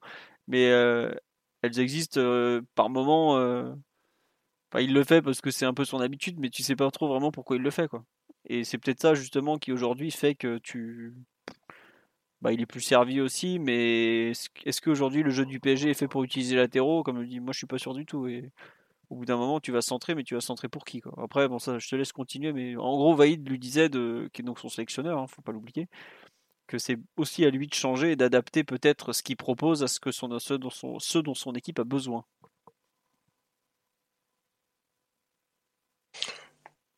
On salue Vaïd déjà. Oui, grand coach. Et puis. Euh, et lui, ça veut utiliser Bernard Mendy déjà aussi. Très grand coach. Ouais, très, clairement. Et euh, non, il y a, y a, aussi euh, deux choses dont, souffre peut-être Hakimi, c'est que le, le, pôle créatif du, du, PSG, historiquement, il est de l'autre côté. Donc la, la construction de, de, de, tes actions, elle se fait souvent côté gauche et elle est encore plus axiale que, ce que ça n'a été. Donc effectivement, déjà, il n'est pas, il pas servi pour ces raisons-là. Il souffre aussi, je pense qu'aussi il souffre de, l'absence comme, comme de, pardon, de Sergio Ramos. Qu'on n'a pas trop vu, mais qui effectivement a une de ses passes favoris, qui est, qui est celle-ci. C'est-à-dire la grande diagonale pour trouver son, son latéral droit lancé. Il a servi Carvaral à l'époque et, et d'autres un, nombre de fois incalculable. Et effectivement, ce renforcement de jeu, c'est quelque chose qui est pas du tout dans, dans, bah dans, dans, dans, ce que propose aujourd'hui le, le PSG, fixé, un, sur un côté, avoir le central qui, qui renverse à l'opposé. Et ça, c'est quelque chose qui aurait été quelque chose d'absolument fatal quant à un joueur qui a la, qui a la vélocité d'Akimi. Après, il y a beaucoup d'actions qui, qui le trouvent arrêté et que c'est un, et c'est un joueur qui a une meilleure technique en mouvement qu'une technique placée. Donc, ce qui fait qu'il a des premières touches qui sont pas forcément super nettes. Et, euh, effectivement, dans un moment où, les ballons se, raréfient, lui qui a besoin beaucoup de volume, ça peut le faire, faire perdre un peu, un peu en confiance. Après, pour le mettre en perspective dans le, dans le contexte où il était l'année dernière, qui est la deuxième partie de, de, l'année et, je pense la meilleure de sa carrière, il est dans un jeu qui est mais aux antipodes du football qui lui était proposé. Euh, L'Inter de l'Inter c'est une équipe archi positionnelle, euh, mécanisée euh, presque à la. Enfin, tu, pouvais prédire les, mouvements et les passes quasiment à la minute, peu importe le contexte qui, était opposé. Euh, tu avais des, joueurs qui ben, ouvraient les côtés, mais comme, comme peu d'équipes le, font. Et effectivement, c'est un contexte qui est totalement, totalement fait pour lui, avec des sécurités défensives bien plus nettes que, ce qui lui est proposé aujourd'hui. Donc, euh, je pense pas, et, et, ça a fait beaucoup, euh, je sais que ça fait beaucoup jaser. J'ai du mal à imaginer qu'il soit boycotté ou, ostracisé parce qu'il n'aurait pas trouvé sa place dans le vestiaire. Je pense que tu, tu peux pas en l'état revoir le joueur que tu as vu l'année dernière à l'Inter. Il y a vraiment trop de différences dans le, dans le jeu et dans, et dans tes pôles de création pour que, tu puisses le revoir en l'état. Par contre, je pense que lui aussi a être, à être un peu meilleur euh, notamment sur, euh, sur le peu de ballon qu'il va avoir. Donc c'est dur parce que tu sais qu'il a des, des, énormes qualités de, de contre-attaquant et qu'on fait quand même, mine de rien, un, un certain nombre de contre-attaques. Mais c'est un joueur qui a quand même besoin de, de jeu positionnel, d'un milieu un peu plus sécurisé, d'une défense qui, soit, qui sera capable d'être un peu plus vorace pour le nourrir. Mais euh... c'est un joueur qui a, on l'avait dit à son arrivée, c'est un joueur qui, dans les petits espaces, quand il est un peu enfermé sur le côté, il n'a pas les ressources techniques des, euh, de génies créatifs comme Cancelo par exemple ou Alexander Arnold qui ont euh, personnellement que je place au-dessus à, ce poste-là parce que techniquement c'est des, des, joueurs qui évoluent encore dans une autre dans une autre dimension. Hakimi c'est vraiment le trouver le lancer parce que lui même pas forcément pour centrer mais pour arriver au but pour une action vraiment décisive un, un centre très fort euh, rater ou bien carrément une frappe là il est, il est extrêmement fort parce qu'il a une vitesse une pointe euh, ouais, une accélération qui, euh, qui sont quasiment imprenables pour les, adversaires. Et l'équipe de, de Conte l'an dernier, notamment à partir de la deuxième partie de saison, où euh, Inter jouait un peu plus bas, s'offrait plus d'espace pour partir en contre avec Lukaku et Hakimi, ça lui allait comme un gant. Et, euh, même sur attaque placée, effectivement, avec les mouvements de Barreda, les mouvements de Lukaku, ça lui permettait aussi d'entrer dans la surface. Et ça, c'est vrai qu'on ne trouve pas forcément. Mais je pense que c'est pas forcément une question de, défense à 3, défense à 4. Ça, on l'a répété plusieurs fois. C'est vraiment réussir à le trouver lancé. Et euh, que ce soit l'absence de Sergio Ramos ou l'absence de Neymar, c'est vrai que ça ne ça nous permet pas en fait de, de sauter des passes, entre guillemets, c'est-à-dire de, de, trouver directement le latéral, parfois de positions euh, très éloignées, que peuvent être les positions de, du milieu offensif gauche ou du défenseur central axe gauche. Non, on est obligé de passer par Marquinhos, obligé de passer par le relier droit pour trouver Hakimi. Et là, ensuite, tu le trouves arrêté, tu le trouves face à des joueurs, euh, face à une équipe replacée. Là, il peut rien faire. Même en... Non, ça, je suis pas d'accord. En début de saison, il des fois, on le, trouvait, il arrivait en marchant ou en trottinant un peu sur le côté droit, il accélérait de lui-même et il provoquait. Le premier but contre Clermont, je suis parti le voir justement, le chercher pendant que vous parliez, parce que c'est exactement ça. Il arrive côté droit, il est en trottinant, bam, il accélère, il met un coup de rein, il dépose le défenseur euh, euh, gauche, donc face à lui, et il s'entre en retrait. Ça fait combien de semaines qu'on n'a pas vu Hakimi prendre la balle et accélérer balle au pied? Honnêtement, ça fait des semaines et des semaines. C'est une action qu'il a totalement dans son registre. Il court vite et il ne le fait plus. Alors je suis d'accord qu'il n'est pas forcément toujours aidé par les autres, mais même des contre-attaques où il remonte le ballon, où il avance, où il combine, il n'en fait plus. je, regrette. Il y a un déchet technique qui est pas normal. on lui demande pas de combiner comme Dani Alves dans les 20 mètres adverses avec Messi sur, sur des trucs hallucinants. Ça, on sait qu'il n'en est pas capable. Mais il y a des courses au départ des actions, des accélérations, des passes simples, des, des appels en profondeur, il y a plein de choses qu'il ne fait plus et qu'il faisait il y a le but, pas le but face à Clermont, le but face à Clermont de Herrera, tu parles? Oui, le premier, là, le premier. Ah, il, a, il a un contrat à l'entrée de la surface. C'est pas, pas le même type d'action que recevoir un ballon à 50 mètres du but. Euh, le, Mais regarde, ah, tiens, il y a, il y a quoi? C'était à City à un moment quand il fait râteau et qu'il accélère. Voilà. Mais ça, c'est des actions qu'il faisait à tous les matchs. Aujourd'hui, il le fait un match sur cinq. Je regrette, c'est des trucs qu'il sait faire. Et il, y a un moment, il doit aussi se reprendre en main et, imposer ce qu'il est comme joueur. Alors peut-être que les autres ne l'aident pas toujours, mais je regrette, il, propose et il s'implique beaucoup moins qu'à une époque. Euh, et il y a peut-être une question de confiance, mais il y a aussi une question de à quel moment aussi tu te prends en main et tu t'imposes quoi. C'est du caractère euh, au bout d'un moment quoi. Enfin si c'est pour jouer comme Dagba, on met Dagba. Je, je veux pas être méchant, mais c'est presque ça quoi. Donc euh, il y a aussi à lui peut-être de de faire plus parce que là on, Enfin, tu me dis Sakimi ou c'est Meunier, euh, je te dis ouais, je vois pas la différence au final quoi. Si c'est pour euh, rater des relances, euh, ne pas se projeter, refuser un peu d'être le joueur qu'il est, voilà, au bout d'un moment, bah, c'est à lui de provoquer ça. Enfin, c'est censé être un joueur dominant et, il ne montre rien de dominant. oui, enfin, on me dit ouais, il se replie mieux. Oui, c'est sûr qu'il il fait au moins, il fait les replis Il est rarement pris en défaut défensivement. Mais, il nous aurait fait sorti en, en zone mixte. Hein, ah bah, heureusement que le Covid a empêché les sorties de zone mixte de Meunier. C'est le seul avantage. Mais euh, non, je regrette. Euh, pour moi, il n'est pas aidé par notre style de jeu. Il n'est pas aidé par effectivement les Argentins qui, ne décalent pas vraiment les, latéraux. Mais il a aussi une remise en question individuelle à faire qui est quand même importante. Euh, parce que tu ne peux pas se contenter de faire ces, courses toujours les mêmes qui ne servent pas beaucoup à grand chose parce que bah elles sont archi faciles à lire et parce que bah elles servent juste à étirer le bloc mais si même son sélectionneur lui dit au bout d'un moment euh, je sais pas je trouve que dans le discours Vaïd il y a peut-être aussi quelque chose euh, qui devrait l'éclairer quant au fait qu'il n'est pas assez exigeant avec lui-même. Pour moi ça part de là aussi parce que je vois pas je vois pas la moindre remise en question alors que les matchs s'enchaînent et que offensivement il y a de moins en moins de moins en moins de moins en moins quand même. Même si là pour le coup il a il a fait une belle frappe en dans la surface euh, parce que euh, il a été bien servi. Mais je suis d'accord qu'il n'est pas forcément tout le temps aidé mais à partir du moment où c'est lui qui doit être proactif et peut-être que les ballons vont venir à lui quoi donc euh, voilà moi, enfin, je trouve qu'on est trop gentil par rapport à ce qu'il propose et c'est trop facile de toujours lui mettre, de toujours le protéger par les autres. Il est censé être un, comment dirais-je, un atout et pas juste un type comme ça sur un côté euh, qui entre guillemets euh, est là que pour courir euh, et, pas toucher le ballon. Quoi. Il a des qualités techniques quand même.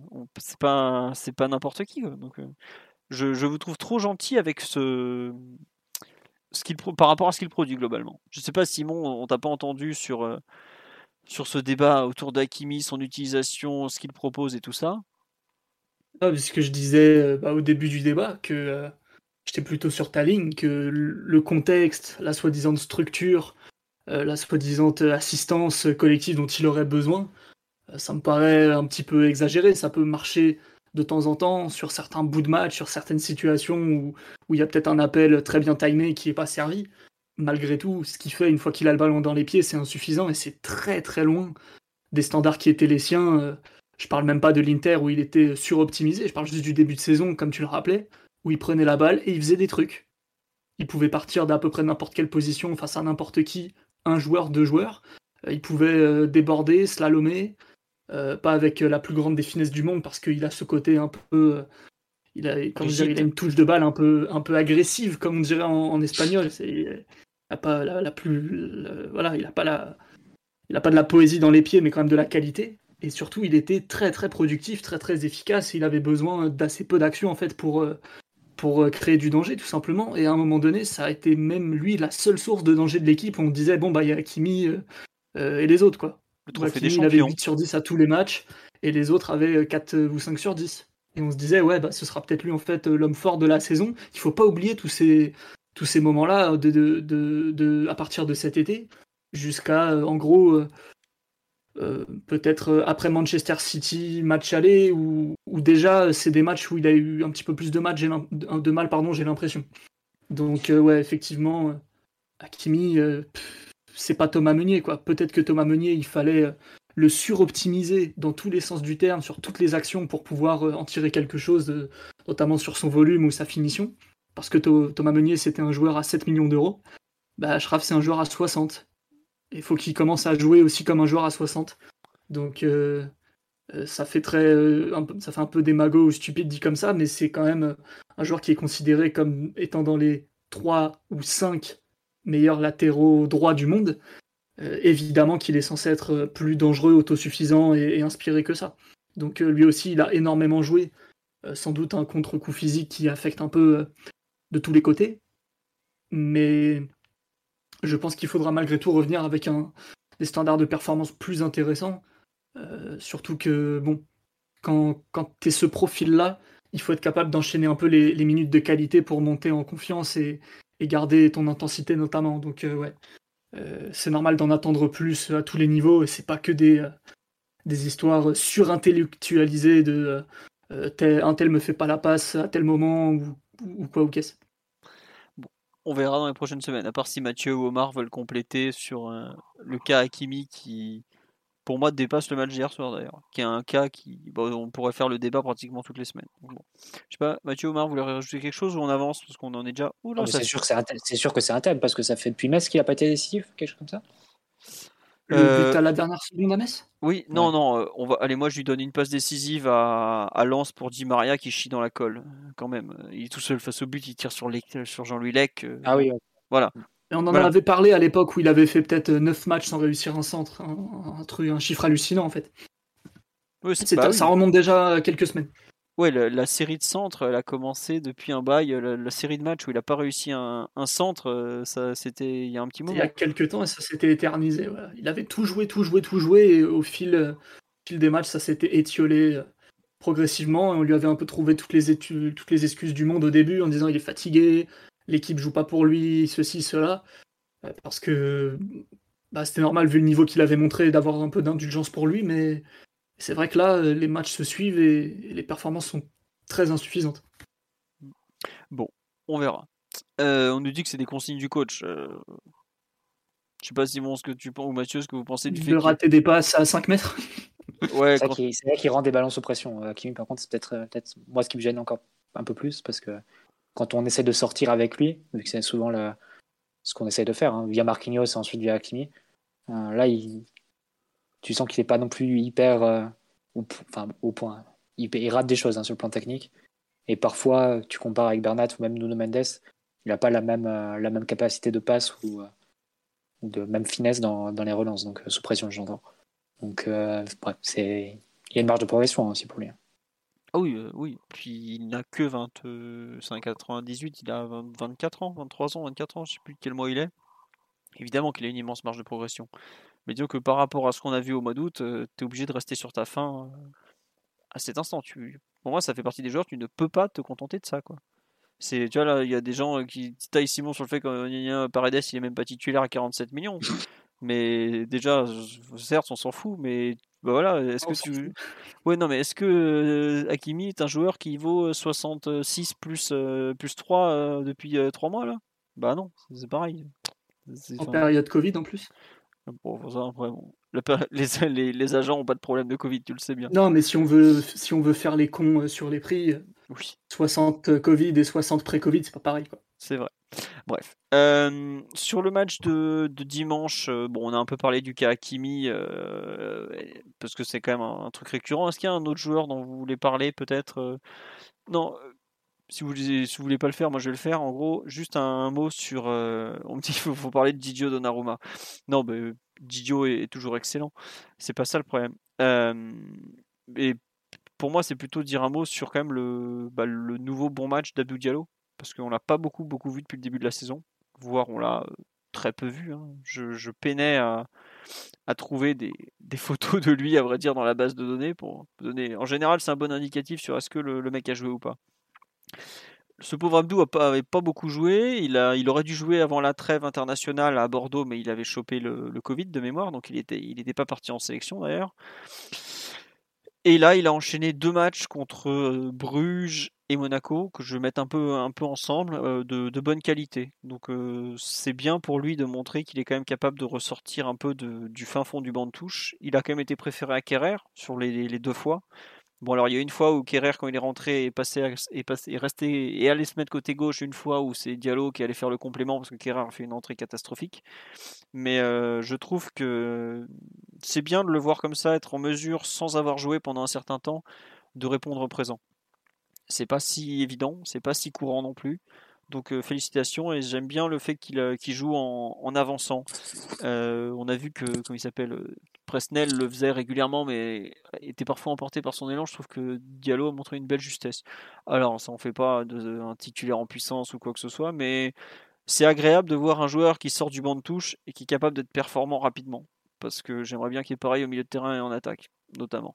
Voilà. Je ne sais pas, Mathieu, Simon ou Omar, je vous laisse compléter, mais je trouve que Diallo, dans un match compliqué et même globalement assez raté, méritait d'être cité en, en bien. Qu'on dise pas que. On a trouvé qu'il avait fait quelques, quelques fautes techniques euh, quand même sur le match, Je ouais, pense à sa percée en première mi-temps. Je pense en deuxième période, entre la période de la dernière action qu'il fait en défense centrale et les premières actions qu'il fait en latéral gauche, il doit avoir 3 4 pertes de balles consécutives. Non, non, je suis d'accord qu'il y a des pertes de balles avec le ballon notamment. Mais malgré tout, je, trouve que son match est quand même. Enfin, ses matchs, particulièrement contre, contre Bruges, étaient dans l'ensemble positifs. Tu vois. Pour un mec qui a ouais, pour un type qui a quand même pas joué euh, grand chose depuis euh, deux mois, à peu près, hein, c'est je trouve qu'il faut saluer plutôt le, bon rebond que, le, que les quelques erreurs qu'il a pu faire. Mais si je suis d'accord avec toi, tout n'est pas parfait, hein, forcément. Mais bon, pour une fois que on a, enfin là, tu vois, je suis, parti voir depuis quand il n'avait pas joué. Donc il a joué contre Bruges et il n'avait pas joué depuis euh, Nantes en, le 20 novembre. Globalement, il tournait à un match par mois depuis euh, bah, septembre. 90 minutes Montpellier contre Montpellier fin septembre, 63 euh, minutes contre Angers le 15 octobre, 90 minutes contre Nantes le 20 novembre. Voilà, vu, vu ses temps de jeu, être en mesure de sortir ce genre de performance, je trouve que c'est à, souligner. Il faut le féliciter pour ça. Voilà, c'est tout. C'est juste ça. Je vous laisse, à part si vous voulez rajouter quelque chose, est-ce que euh, vous voulez parler de. On me dit qu'il va devoir rejouer le latéral gauche, mais non, c'est bon. Nuno, il avait pas grand chose, il sera là pour les deux matchs. Et puis je pense pas que Bernard va prendre pour six mois non plus. Mathieu, Simon, Omar, euh, on, rajoute quelque chose, on rajoute quelque chose sur Diallo ou on passe au suivant? Bon. On va passer au suivant ou on passe carrément au tirage? Non, un petit mot peut-être sur, euh, sur le match de Mbappé quand même. Oui, Omar? Non? Bah oui, quand même. Je ne peux pas sortir de cette rencontre sans, sans, sans, louer le meilleur joueur du monde quand même. on n'est pas parti, euh, on n'a pas pris, on pas pris les chemins de. Non, le meilleur joueur du monde. Non, non, mais allons, allons-y, allons-y. Non, mais c'est son, c'est son tourner autour du pot. Euh, voilà, on va pas, on va pas être, être médisant ou être trop présomptueux en disant que ce que propose ce jeune semaine après semaine est totalement spectaculaire. qui s'est remis d'un été où peu de joueurs se seraient aussi vite remis avec un départ avorté, des polémiques, la vindicte de Mathieu Martinelli à, son endroit, et des menaces extrêmement graves. au-delà, au-delà de la blague, les, performances sont vraiment, sont vraiment à un niveau très très très très très haut. Je pense que le, caractère et le leadership qu'il a, réussi à imposer dans l'équipe à un moment où il aurait pu être réduit à être le, numéro 2 bis, le numéro 3, j'en sais rien. En tout cas, derrière Messi et possiblement derrière Neymar, parce que Neymar, Neymar et Di Maria seraient forcément rangés derrière Messi. Mais l'influence, sa capacité à être décisif, à déséquilibrer, à être un joueur absolument total parce que maintenant il rayonne, il rayonne aux, trois postes d'attaque et je pense que c'est le meilleur du club aux trois postes d'attaque.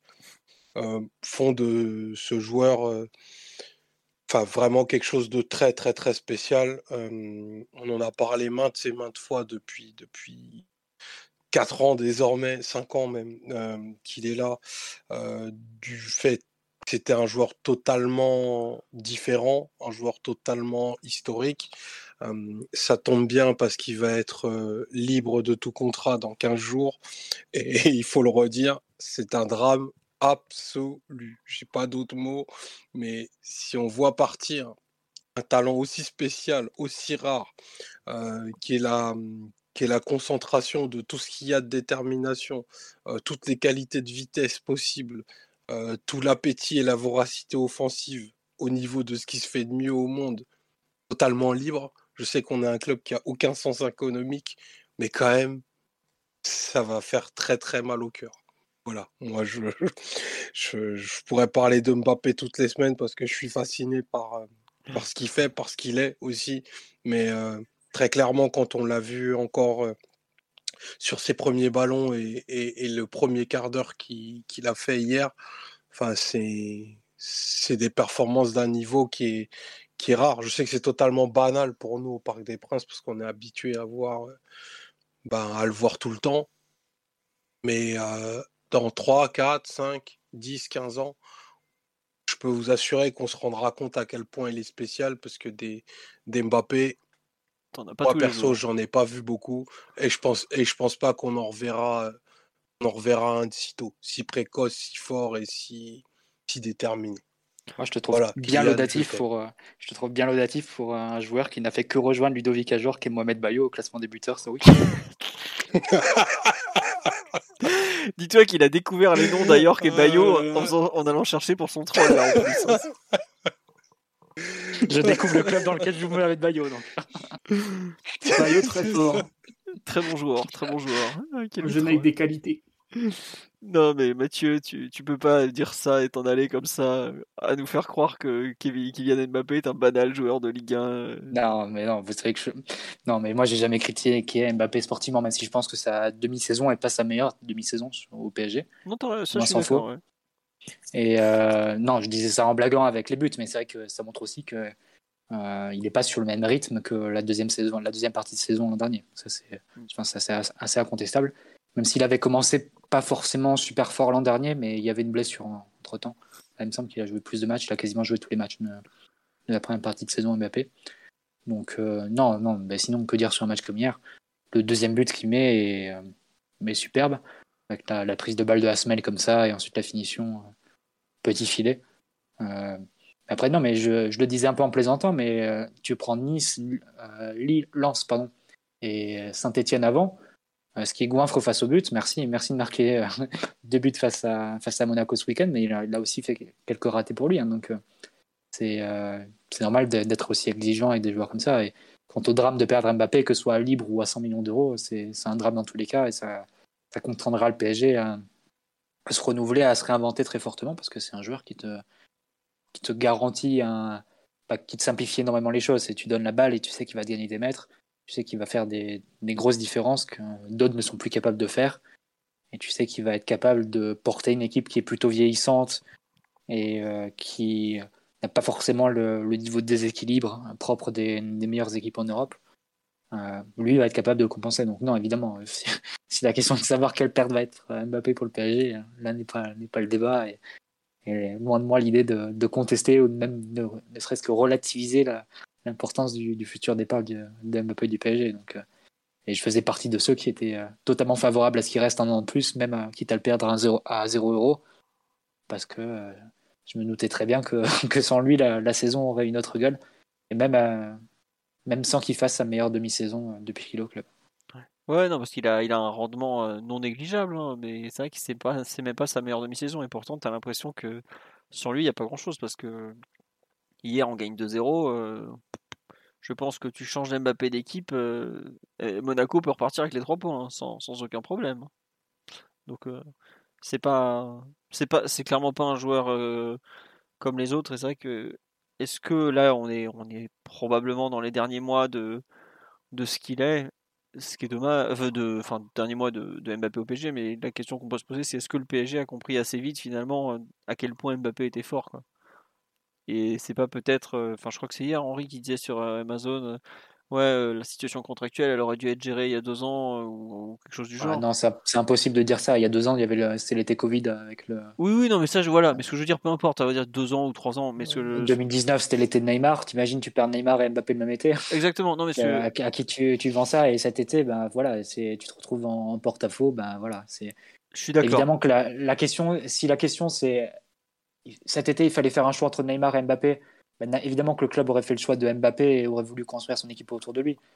Mais euh, en sachant très bien que Mbappé ne voulait pas faire toute sa carrière au PSG, et ça tu peux le proposer, je pense, le projet que tu veux, euh, il n'allait pas faire 10 ans au PSG, je pense que ça c'est vraiment se mentir à soi-même et, taper sur le club pour, pour rien en pensant ça.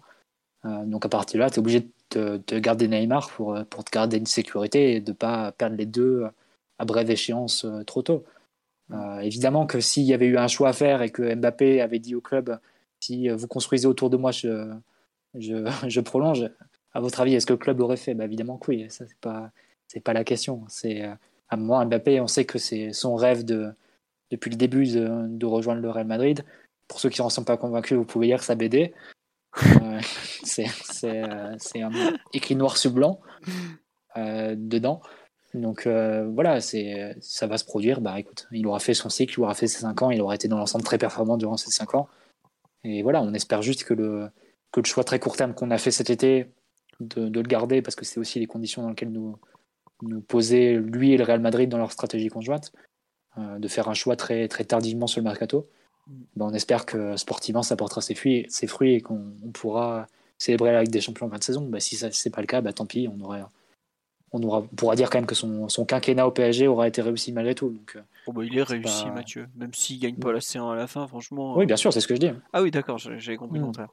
Non, non, mais ce que je voulais dire tout à l'heure. Il faut réfléchir à une prolongation encore. Hein. Quand tu vois euh, le Real Madrid dont on va prochainement parler, euh, actuellement, il est titulaire ailier droit, pas plus. Hein.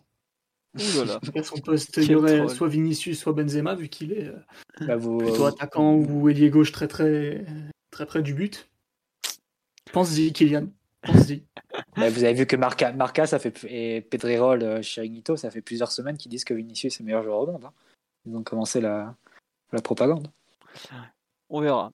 Euh, non, juste pour conclure sur Mbappé, c'est vrai que ce que je voulais dire, c'est est-ce que le PSG a compris assez tôt à quel point il allait devenir aussi fort et aussi dominant? Il y a certains moments, je, je m'interroge.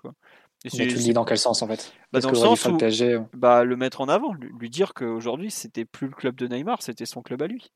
Et je suis pas sûr que le PSG ait compris assez vite que l'avenir des deux c'était pas Neymar, c'était Mbappé en fait. Que dès 2018, le plus fort des deux, celui sur lequel euh, l'avenir. Euh, dès 2018, c'est pas vrai, Philo.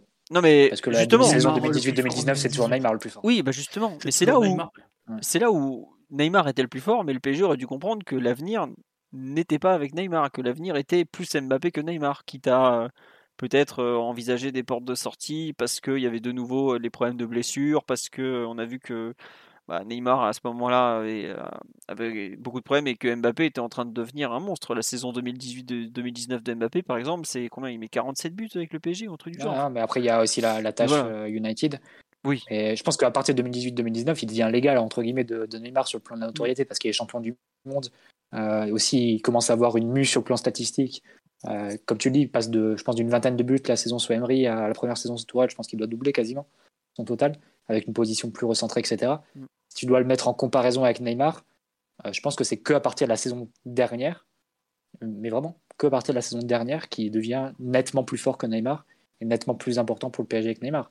Parce que même jusqu'au Final 8, le Final 8, c'est le Final 8 de Neymar. On peut dire que c'est le champ du signe et c'est le dernier grand Neymar qu'on verra jamais, peut-être.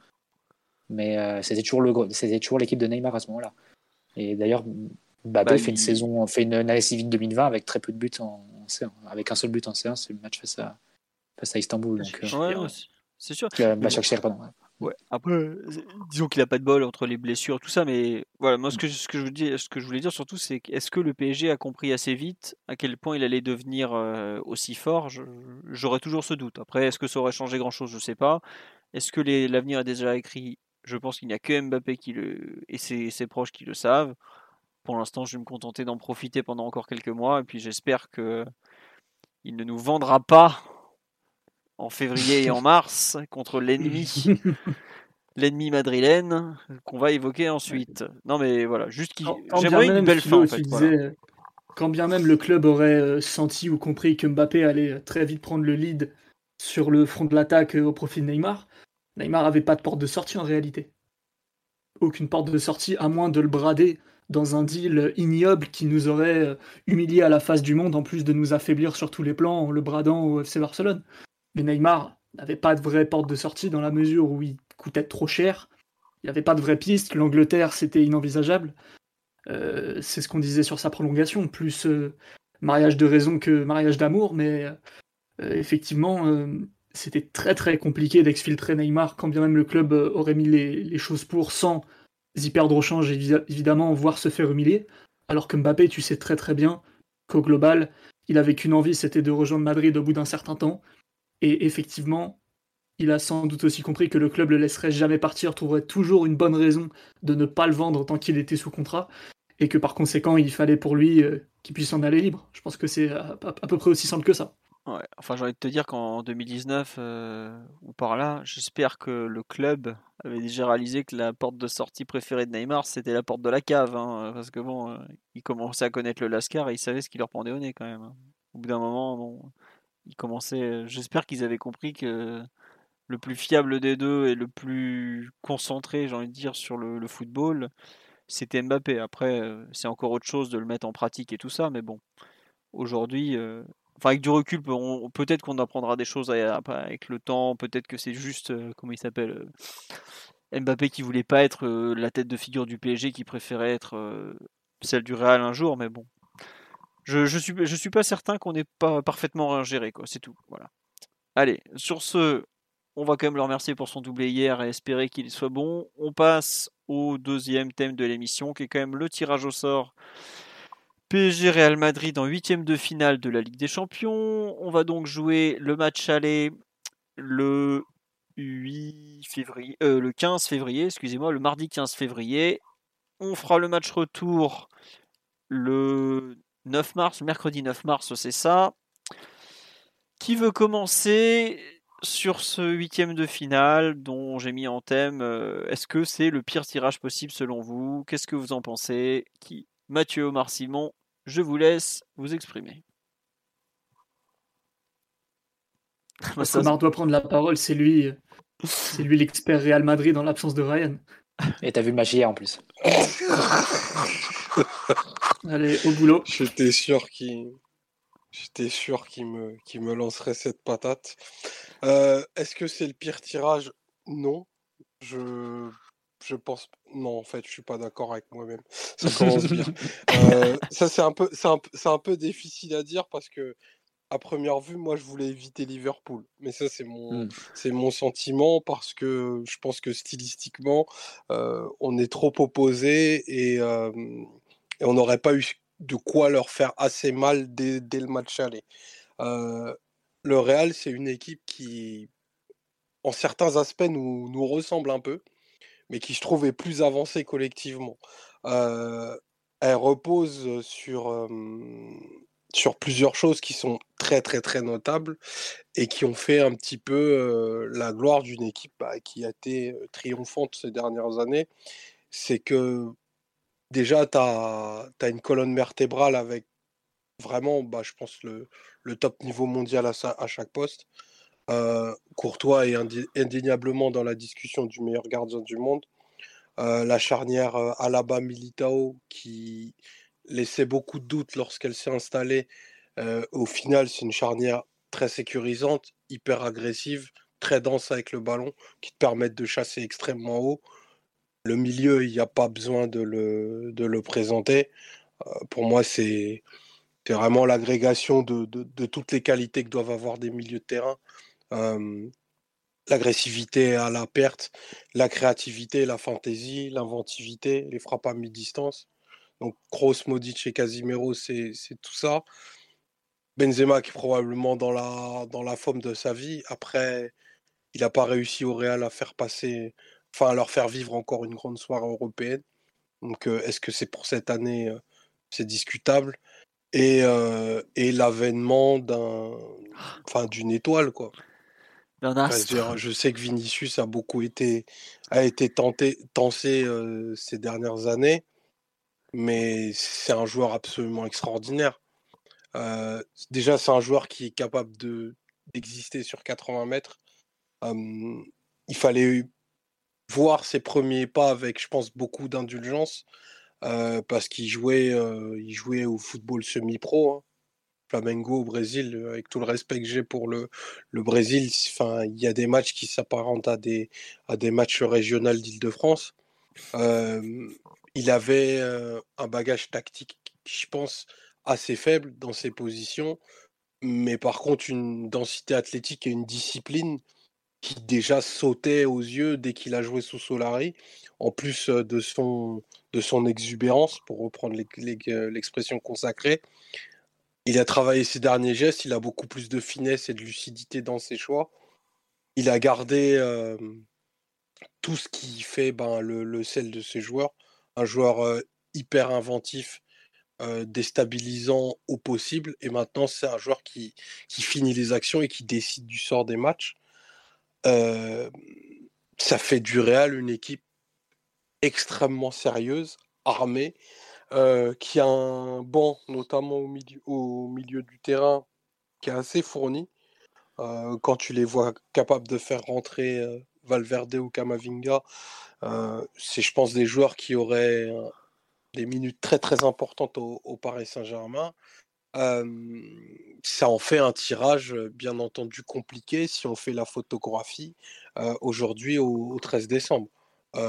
collectivement, c'est à date une équipe bien plus avancée, bien plus claire que la nôtre. Maintenant, on sait que, que le PSG, ces dernières années, s'est souvent révélé dans ce genre de, de confrontation.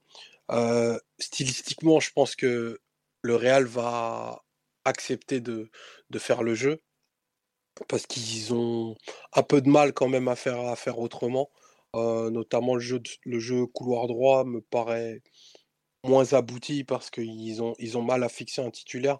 Ça oscille beaucoup entre, Rodrigo, pas mal Asensio ces derniers temps, qui a commencé à retrouver des, gestes décisifs et, et sa, qualité de frappe commence à, à, ressortir. Ancelotti a quand même ramené enfin tout ce qu'il est, de la confiance, de la continuité, un peu d'estime de soi, je pense à, ces joueurs. Euh, qui ont vécu quand même des, enfin pas des périodes compliquées, mais ils ont, ils ont perdu et c'était assez nouveau pour eux. Donc tout ce qu'est le Real est forcément un, danger, mais l'équipe paraît bien orientée. Euh, ils ont le meilleur préparateur physique du monde et c'est pas neutre au moment où on va les rencontrer. Ils n'ont pas d'impact euh, de la Coupe d'Afrique des Nations. C'est pas le cas de toutes les équipes engagées en, février. Donc ça en fait un tirage éminemment difficile. ils vont retrouver le, le Bernabeu et pas Valdelbebas pour, un, pour un match décisif. Toute l'Espagne voudra, taper le PSG, hein, bien entendu. mais je pense que réciproquement pour eux, on est aussi un, tirage éminemment difficile parce que une équipe illisible avec bah, un soir où si Mbappé décide de faire sa présentation grandeur nature au, au Bernabeu, enfin à la balle connaît très bien. Il, sait ce qu'il est capable de lui faire, quand bien même la, charnière du, du, Real est vraiment impressionnante de, solidité. Donc voilà ce que, ce que je pourrais en dire. En tout cas, c'est à nouvelle fois une, une super affiche européenne voilà, de rencontrer l'aristocratie passée du, du foot, de donner probablement une leçon au, au, grand argentier de la Super League, ce serait, ce serait pas de refus. Et je pense que c'est vraiment une double confrontation qui tombe à point nommé. Parce que là, il va falloir ben, qu'on soit concentré pour activer des, choses qu'on n'a pas vues jusque-là. Même si la double confrontation face à City, ben, on l'a gagné je pense que en février, il va falloir faire plus que ce qu'on a vu dans ces, deux matchs pour sortir un, Real qui a, retrouvé un peu de, de, profondeur, de dynamisme et qui veut peut-être réussir euh, sa dernière danse. Tiens, on nous dit sur live, est-ce que tu les survends pas un peu, Militao là-bas Bah, moi, pour les avoir vus un petit peu, pas beaucoup. Hein. Je, j'étais un peu dubitatif comme toi, Omar, sur l'association des deux et ça marche. Quoi. Militao a montré un, un niveau euh, qu'on ne lui soupçonnait pas après ses premières années à Madrid. Lui, pour le coup, l'an dernier, ça a vraiment été la saison de l'explosion et puis il confirme quoi. Et ça, euh, une charnière qui tourne, déjà, c'est pas mal. hein, parce que le Militao qu'on avait vu au parc en septembre euh, 2019, Ah ouais, un joueur. euh, qui était à la rue, euh, où ça marchait Mm. pas du tout avec Varane, je sais pas si vous vous rappelez, c'était une charnière Mm. complètement dysfonctionnelle. C'est pas vraiment le Militao actuel. hein. Aujourd'hui, le Militao actuel, euh, c'est un. il a explosé à partir de. bah, avec l'absence de conjugué de Varane et Ramos. C'est un peu la. Mm. C'était ouais. la charnière Militao-Nacho euh, en fin de saison dernière. Euh, Zidane lui faisait pas trop confiance et par la force des choses, il a été euh, obligé de, de l'aligner. Et il a pu enchaîner les matchs et il s'est révélé. C'est ce qui a convaincu le Real de pas remplacer Varane en fait euh, cet été. Ouais, que Ramos a été remplacé par là-bas. C'est quand même une, une grosse marge, de- une grosse euh, marque de confiance. Euh, mais sinon, oui, bah, Ancelotti reprend un peu ce qui, qui faisait la, la force de l'équipe de Zidane, c'est-à-dire une, une vraie maîtrise tactique. C'est-à-dire que voilà, Casemiro, Kroos, Modric, ils connaissent le film, ils savent comment gérer un match, euh, ils savent quel tempo donner à un match. Et euh, Ancelotti le dit lui-même d'ailleurs dans, dans ses conférences et ses commentaires d'après-match ou, d'avant-match. C'est-à-dire que lui, il intervient très peu à ce moment-là. Il, il laisse vraiment carte blanche sur, sur comment gérer l'équipe, comment se positionner, les, mouvements traditionnels qu'ils font, c'est-à-dire Casemiro qui, qui monte un peu en phase de relance et pour laisser place à, à, à ou Modric qui, qui redescendent et qui viennent organiser le jeu. Ça, il dit, euh, il leur fait vraiment confiance parce qu'ils savent. C'est des joueurs qui sont complètement réglés tactiquement, qui ont vécu mille éliminations directes. Euh, c'est très très difficile de les bouger et, je pense qu'à à 100%, si eux sont à 100%, il n'y a pas moyen pour le PSG de rivaliser avec ça. c'est comme il n'y a pas moyen pour, aucun milieu au monde de, rivaliser avec celui du, Real. Après, quels sont les, points faibles de l'équipe? Il faudrait voir les, l'état ben, justement de, certains joueurs qui sont malgré tout un peu, un peu vieillissants. On a parlé de, des milieux de terrain. Il faudrait rajouter Benzema qui a, qui a les matchs de sélection en plus sur le, la première partie de saison à, à s'encaisser, qui, a, qui revient d'une petite blessure. Qui est sur un fil physiquement, euh... souvent mmh. 34 ans quand même Benzema. Là. On, il les aura dans. Je sais pas s'il les a eu ou s'il va les avoir, parce bah, qu'il je... est de décembre, mais. Euh... Il les a, il a été, dans il a 6 été un jours, petit peu blessé. 19 décembre. Ouais. Il a été un petit peu blessé. Bah, face à l'Inter, c'est Jovic, il me semble, qui, qui joue. Oui. Euh, bah, Jovic qui a été relancé en plus, c'est ça, ça, tout roule vraiment au côté réel en ce moment. C'est même un joueur comme Jovic qui était à la cave de la cave euh, a enchaîné quelques, bonnes apparitions. Euh, mais sinon, non, on va dire que l'équipe type du Real, si tu l'affrontes en février, ça va être très très compliqué pour le PSG. Pour pas dire euh, le pire tirage possible avec Liverpool, et je rejoins, je Omar à ce niveau-là. Maintenant, il faudrait voir, il faudrait voir l'état de forme en février. On se souvient pour, ceux qui, connaissent un peu le Real et qui avaient suivi leur saison à l'époque, la deuxième saison d'Ancelotti, pareil, leur, la première partie de saison était éblouissante. Ils avaient, battu le record de, victoires consécutives. Je pense qu'ils étaient à 21, 22 ou 23 victoires consécutives. Euh, on, on jouait un football de rêve avec euh, Emilio Modric, Kroos, Isco, Rames, plus Benzema et Ronaldo devant. Ça jouait vraiment super bien et ils enchaînaient les victoires. Et il a fallu que Modric se blesse euh, au tournant de l'année. Euh, ils avaient un banc un petit peu court et voilà, la saison est partie un peu, un peu en cacahuète et ils n'ont pas réussi à, à, colmater les brèches. Ils ont fini un peu piteusement éliminés par la Juve en demi-finale de Ligue des Champions et, euh, et battu, sur, et battu par le, le, Barça de la MSN qui avait au contraire commencé mal sa saison. Euh, C'était la première saison de Luis Enrique. Donc, euh, est-ce que tu peux imaginer une, que le scénario se répète un peu et que il soit prêt trop tôt Real d'Ancelotti, voilà, c'est ça, que le Real d'Ancelotti soit, soit prêt trop tôt. Il y a quelques points communs, c'est-à-dire que Ancelotti à l'époque a été pas mal critiqué par le fait qu'il faisait très peu de rotation, qu'il alignait vraiment à chaque fois la même équipe. Et du coup, les joueurs se retrouvaient un peu. Ouais, ben voilà, c'est toujours un peu le cas. Donc, euh, est-ce qu'il n'y a pas ce, ce, débat qui va revenir? Euh, Ce qui change, et ça Omar l'a mentionné, c'est que Pintus a été, a été recruté par le. est revenu au Real cet été, vu qu'après un intermède de deux ans à, à l'Inter, il revient. Donc, il a travaillé avec Zidane à l'époque. C'est le préparateur physique euh, historique de Deschamps à, à, Monaco, à la Juve et, euh, et à Marseille. Euh, qu'il avait connu, je pense, à la Juve une première fois en tant qu'adjoint de, de, de, sommité du métier comme, comme Ventrone et Banksbo notamment. Mais euh, donc voilà, il faudra voir si euh, niveau physique ils sont mieux, euh, mieux que la deuxième saison d'Ancelotti ou en termes de rotation, ils sont partis un peu sur, la, sur les mêmes bases. Mais si on les retrouve un peu, au, si on les retrouve au pic de leur forme et dans leur forme actuelle, ça va être très compliqué pour le PSG, d'autant que c'est quasiment évident de notre côté qu'on n'aura pas l'équipe type à, à fond. C'est ça, ça euh, même pas de débat là. non, mais il y a bah, déjà Neymar, on sait que c'est acquis.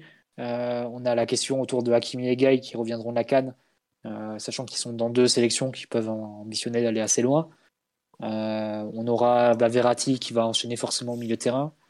Euh, dans quel état il va se retrouver enfin, Il y a toujours des questions qui vont se poser. En attaque, on sera forcément un peu court avec la, la blessure de, de Neymar. Il faudra voir comment on arrive à gérer les, les trois titulaires pour, euh, pour pas qu'ils perdent trop et qu'ils arrivent euh, cramés euh, lors du mois de février. Donc, les questions, les espoirs qu'on peut avoir avec le- un Real qui baisse un peu de forme et qui, qui se retrouve un peu dans le dur physiquement en février-mars, elle se pose avec encore plus d'acuité pour le PSG. Donc, c'est un peu ça la difficulté de la tâche. Euh, moi, je suis pas satisfait du tout hein, de, de ce tirage et je considère que le, le Real était globalement pire que ce, de, de ce qu'on pouvait tirer. Mm. Parce que voilà, un grand gardien, un grand milieu, un grand attaquant, Ça des champions en général, c'est quand même la formule euh, assez simple pour aller au bout. hein. Ouais, deux trois remarques sur la live. On nous dit c'est vrai que en plus l'avantage qu'ils ont par rapport à, la saison que tu cites, c'est qu'ils ont l'avance en championnat, donc ils peuvent faire Mm. tourner un peu. C'est Euh, vrai qu'ils ont, ils ont encore plus d'avance. Ils étaient en tête euh, la saison 2014-2015, mais le Barça était pas trop trop décroché. Le Barça était, était quelques points derrière, mais était pas trop trop décroché. Là, euh, avec 13 points, la, la Liga a gagné. On verra. Euh, on nous demande si Neymar c'est cuit de chez cuit. Non, mais les derniers examens du PSG, enfin le PSG a communiqué doucement. Oui, bon, bah, ça sera 6 à 8 semaines. Il s'est blessé le 28 novembre. 6 à 8 semaines, euh, ça veut dire qu'il revient en gros euh, fin janvier. Quoi. Il n'aura pas joué pendant deux mois. On joue Il n'y avait pas eu un flou en plus entre la période de reprise d'entraînement Si, si, et de reprise de compétition qui était différente? Évidemment. Euh, Ouais. on, a, on a rarement des Ça bonnes change, nouvelles. ça change encore bien les choses. hein. Voilà, on a rarement des bonnes nouvelles avec, euh, avec Neymar, on va pas mentir. hein. Euh, si on enfin, on l'aura pas à 100% à l'aller, quoi.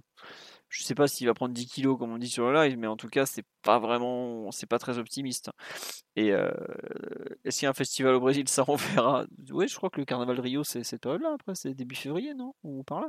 Enfin bref, peu importe, il y a les fêtes de fin d'année, mais c'est même pas ça la question, c'est juste qu'il faudra. en général, on sait qu'il lui faut 4-5 matchs. Pour qu'il soit apte euh, pour le match aller le 15, euh, 15 février, il faudrait qu'il soit euh, limite en compétition le 15 janvier. Quoi. Lors du stage au Qatar, qui est autour de la semaine, je crois, du, du- du 12 au 16 ou un truc du genre, ou du 13 au 16, enfin un truc dans le genre. Bon. Qui vise le retour à 100%, ça sera déjà pas mal. Mais l'aller, oui, voilà, Mathieu le dit, euh, voilà. on parle de recrues, mais le- au mercato d'hiver, oubliez les recrues. Pour l'instant, on va plus penser à enlever des joueurs. Et éventuellement, si on en enlève vraiment beaucoup, 45 joueurs dans l'effectif pro. voilà, Mais déjà, on doit en enlever un pour faire la 33. place à Bernat. hein. Ça, en plus, voilà. Non, arrêtez de croire qu'on va, vendre- Ouais, qu'on va ouais, acheter des joueurs. Euh, donc c'est pas Ne pour serait-ce l'instant. que pour faire la liste, c'est déjà un casse-tête euh, ab- absolument extraordinaire parce qu'il faut réintégrer Bernat, Ramos éventuellement. Lui, il y est déjà. mais- Ah oui, d'accord, ok, non. Juste oubliez Bernat, Ramos, mais. Bernat, Mais Bernat, c'est déjà un casse-tête. Ouais, non. ouais, c'était compliqué. Après, au pire, euh, Parce qu'il y a déjà des joueurs qui n'y étaient pas, les Rafinha et compagnie, euh, tu peux pas les sortir. Rafinha, Rico, euh, voilà. au- moi, je vais vous donner des noms à sacrifier, il n'y a pas de souci. hein. On va relancer la fameuse purge, t'inquiète pas, on va trouver de la place, il n'y a pas de souci. Non, mais plus sérieusement, L'excel est gardé et sauvegardé. hein. voilà, le, le fichier ne demande qu'à ça, la guillotine est prête, on va faire de la place, je peux vous le dire. Euh, mais pour revenir un peu sur ce PSG Real, il y a pas mal de remarques et tout sur le fait que. Enfin, il y a, il y a des gens qui n'étaient pas d'accord sur le fait que c'était le pire tirage. Moi, je suis d'accord, pour moi, le pire, c'était le Bayern. Parce que c'est une équipe qui, qui, pareil, qui tourne formidablement bien. Et en plus. Le Bayern, il y a Upamecano et Kimmich qui est plus, qui est plus apte à la pratique sportive. hein. Oui, mais bon, il a de l'eau dans les poumons. D'ici là, il aura fait. Non, pour moi, le Bayern en février, c'est ce qu'il y a de pire parce qu'ils ont fait leur prépa physique Euh, en franchement, hiver. ça se discute, Philo. Voilà. Pff, ils- Non, surtout, en fait, ils auront encore le mort de l'an dernier. Et autant, tu vois, je pense, sur PSG Real, nous, on a des choses à prouver. Autant, je suis sûr que euh, tu jouais le Bayern, ils avaient faim comme jamais. Et jouer le Bayern quand ils ont faim, en général, c'est pas bon signe. Tu vois. Là, le Real, bon, je pense même qu'ils font un complexe de supériorité par rapport à nous. Même si euh, Kroos a quand même déclaré tout à l'heure euh, au micro de la Copé que c'était le PSG l'adversaire le, plus difficile qu'il pouvait prendre. Mais vraiment pour moi le, mec, le club à éviter c'était le Bayern parce que l'é- l'élimination de l'an dernier où il leur manquait beaucoup de joueurs, ils l'ont vraiment pas digéré. Et euh, je pense qu'ils auraient, ils étaient prêts à, à- à- vraiment à tout pour gagner. Et en général, quand le Bayern est prêt à tout pour gagner, euh, ils nous auraient pas pris de haut, ils nous auraient pris très très au sérieux, ils nous auraient fait vraiment très mal. Là, euh, il y a encore trois mois, faut pas l'oublier. Aujourd'hui, on est le Ah, c'est 13 sûr. il y a trois mois. J'ai regardé, là, avant le match aller, il y a 9 matchs. Il y en a, je crois, encore 3 ou 4 entre les deux matchs. Donc ça veut dire que tu as 13 matchs. 13 matchs, euh, même chez les gros clubs, c'est un quart d'une saison. Il n'y a plus le but à l'extérieur. Il n'y a plus le but à l'extérieur non plus. Euh, il y a beaucoup, beaucoup de temps. je sais pas, enfin, j'en parlais cet après-midi euh, avec certains d'entre vous. Pour moi, ce tirage au sort, il me rappelle beaucoup ce qui s'était passé en fait en, en 2017-2018. Donc en décembre 2017, le Real est vraiment pas bien. Nous, on n'est pas trop trop mal. C'est l'époque du milieu à 3 tournant avec euh, Verratti, Draxler et Rabiot. Ça tourne pas trop mal. Et en fait, au moment du tirage, on se dit bon bah on va les sortir parce qu'ils sont pas bons quoi. Sauf qu'ils ont commencé à raccrocher des wagons. Euh, là-bas, on perd 3 en ne faisant pas un mauvais match pour le coup. Mais par contre, au retour, on s'était pris une leçon mais monumentale de football.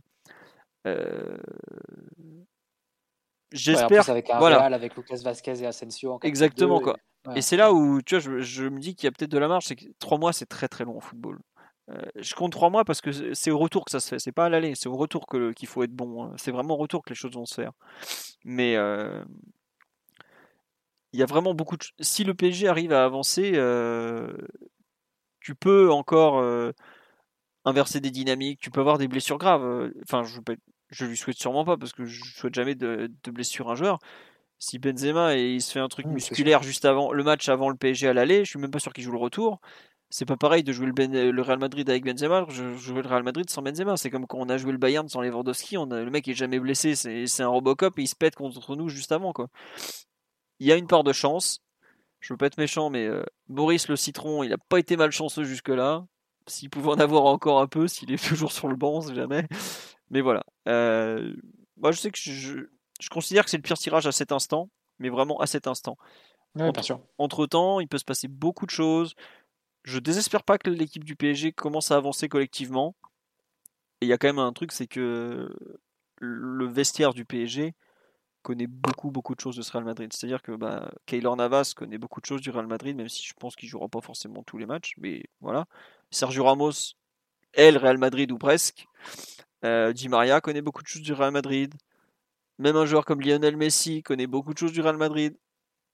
C'est... Il marque plus contre eux depuis un moment. Hein. Voilà, il marque plus contre eux depuis un moment, mais bon, il suffit d'une fois. Hein. Il, enfin, il, a quand même fait quelques matchs légendaires là-bas. Je trouve que le PSG a quand même pas mal de, d'atouts un peu indirect en fait, parce qu'aujourd'hui, si on regarde les deux collectifs, les deux équipes face à face, ils nous déboîtent. On va le dire comme c'est. trouve le match qu'on a fait hier soir et le match qu'ils ont fait eux, autant dire qu'on n'est pas de la même division. Mais malgré tout, il y a du temps, il y a des choses qui peuvent évoluer. Il y a Hakimi aussi qui les connaît, qui un... Je trouve que Paris a plus de choses à montrer en termes de joueurs. Il y a, plus de personnes qui ont des choses à prouver côté PSG. Faut pas oublier, c'est aussi le retour d'Ancelotti au Parc des Princes. Je sais que ça fera pas toujours plaisir, pas plaisir à tous les dirigeants notamment. Mais le PSG a Mbappé aussi, et Mbappé a des choses à montrer. Et je trouve que pour Mbappé, dont le départ à Madrid est quand même assez probable, c'est quelque part plus respectable de quitter le PSG pour un Real que tu as éliminé, pour devenir, pour aller là-bas et le faire grandir, enfin regrandir, parce qu'on va pas faire grandir le Real Madrid beaucoup, hein, que d'aller dans l'équipe qui t'a éliminé. Et je pense que si, pour son image aussi, c'est bien de comment dirais-je, de ne pas aller à la facilité. Et s'il part dans le club qui t'a éliminé, il part à la facilité. Et je pense... ça, la question, si, la question est de savoir si Mbappé va donner son maximum face à. Pour moi, il va donner. je pense, évidemment que la question se pose pas. C'est juste que pour la préparation psychologique à ce match, ça va être compliqué pour lui parce qu'il va y avoir tout le tout un tatamar de la presse espagnole qui va qui va faire monter la ah sauce bah. et dire qu'il a déjà signé, etc psychologiquement, psychologiquement, ça va être compliqué. Hein. On a peur hein, de Mbappé de, se préparer, de, s'isoler, même de se couper un peu. Euh, on sait que c'est un joueur qui est malgré tout assez perméable à la pression, j'ai l'impression. Euh, on l'avait vu sur des, des petits, des petits ouais, événements comme face à la Suisse, le, penalty, le retour face à United. Et comme ça, des, des, matchs où il peut un peu passer au travers. Évidemment, c'est pas volontaire, ou, enfin, il faudrait être fou pour, pour penser ça. Mais malgré tout, c'est pas une situation hyper confortable à, préparer, je pense, pour non. Mbappé. Ça peut soit l'inhiber, soit le, perturber. Donc, euh, c'est Après, pas évident. Moi, je sais que si le Real veut, entre guillemets, euh, te tuer la, la, comment dire, la, double confrontation, ils sont capables de sortir euh, communicado officiel le 1er janvier. Bon, Kylian Mbappé nous rejoint au 1er juillet, tu vois. Et là, d'un coup, mais ça, tu mets un coup de canif monumental. Pas sortir si Mbappé, ils pourront pas le sortir si Mbappé a pas signé. Oui, mais, mais par contre, ils pourront faire fuiter qu'il y a un accord. Ça, voilà, ce genre de choses, évidemment. Mais ça, ils vont pas s'en priver, ça, Mais enfin, juste pour revenir un peu sur la double confrontation, Mbappé est forcément un thème central. Heureusement, il est de notre côté. Et on me demande est-ce que le Real a le droit de. Est-ce que légalement Mbappé a le droit de négocier avec le Real? Mbappé, il peut même signer avec le Real Madrid le 1er janvier. C'est légal. Il a le droit, six mois avant la fin de son contrat, de rencontrer, de négocier, etc. etc. Donc si je, quand je dis que je le dis à moitié en rigolant, que le 1er janvier, ça se peut, on va se prendre en pleine, en pleine poire, communiqué officiel du Real Madrid, boum, Kylian Mbappé rejoindra le Real Madrid à compter du 1er juillet. c'est ce, qui s'était passé avec Alaba l'an dernier, il y avait une, une de Marca la première semaine de janvier, en disant Alaba, euh, et, et, après il n'avait pas signé officiellement, il n'avait pas signé les papiers, et Mbappé ne va pas signer les papiers le 1er janvier, ça c'est évident. Mais bon, après... Il y, y, a une période officielle pour les mutations, donc... Euh, oui, oui, ils ne peuvent pas l'enregistrer. 1er, 1er janvier, mais on sait, on, sait, voilà, on sait très bien comment ça, comment ça fonctionne. Euh, si en l'état euh, et, tous, les, tous les faceaux d'indices semblent l'indiquer. Il y a une grande probabilité que Mbappé aille au Real. Très clairement, euh, toute la, la, presse qui a la solde de Florentin euh, fera fuiter tout ce qu'ils peuvent, quitte à dire que Ethan Mbappé s'est déjà inscrit dans le lycée français de, du quartier de, de je sais quel quartier à Madrid ça fait, ça fait partie aussi du, du jeu et j'espère qu'on ne va pas vivre une, un PSG AC Milan 95 où, ouais. avait complètement été, été bouffé par, euh, par cela. Après, euh, Mbappé me paraît assez solide et a une certaine, enfin, une très haute estime de, de ce qu'il fait et de lui-même pour, euh, si jamais c'était le cas, peut-être frapper, frapper cette rencontre d'un saut encore plus grand. Et j'espère du même que celui qu'il avait, qu'il avait fait en huitième de finale l'année dernière au, Barça, où il avait fait un, match historique. Ouais, on verra. Mais après, je suis, tu enfin, tout le monde, tous ceux qui sont un peu vieux repensent à ce qui s'était passé avec Wea, où en gros, bon, pour les plus jeunes, on va expliquer. Le PSG joue contre le Milan AC en demi-finale Ligue des Champions en 1995. Le Milan AC ne cache même pas qui veut Wea. Ils, approchent Wea, ils font fuiter avant le, match aller, après avant le match retour, tout ça.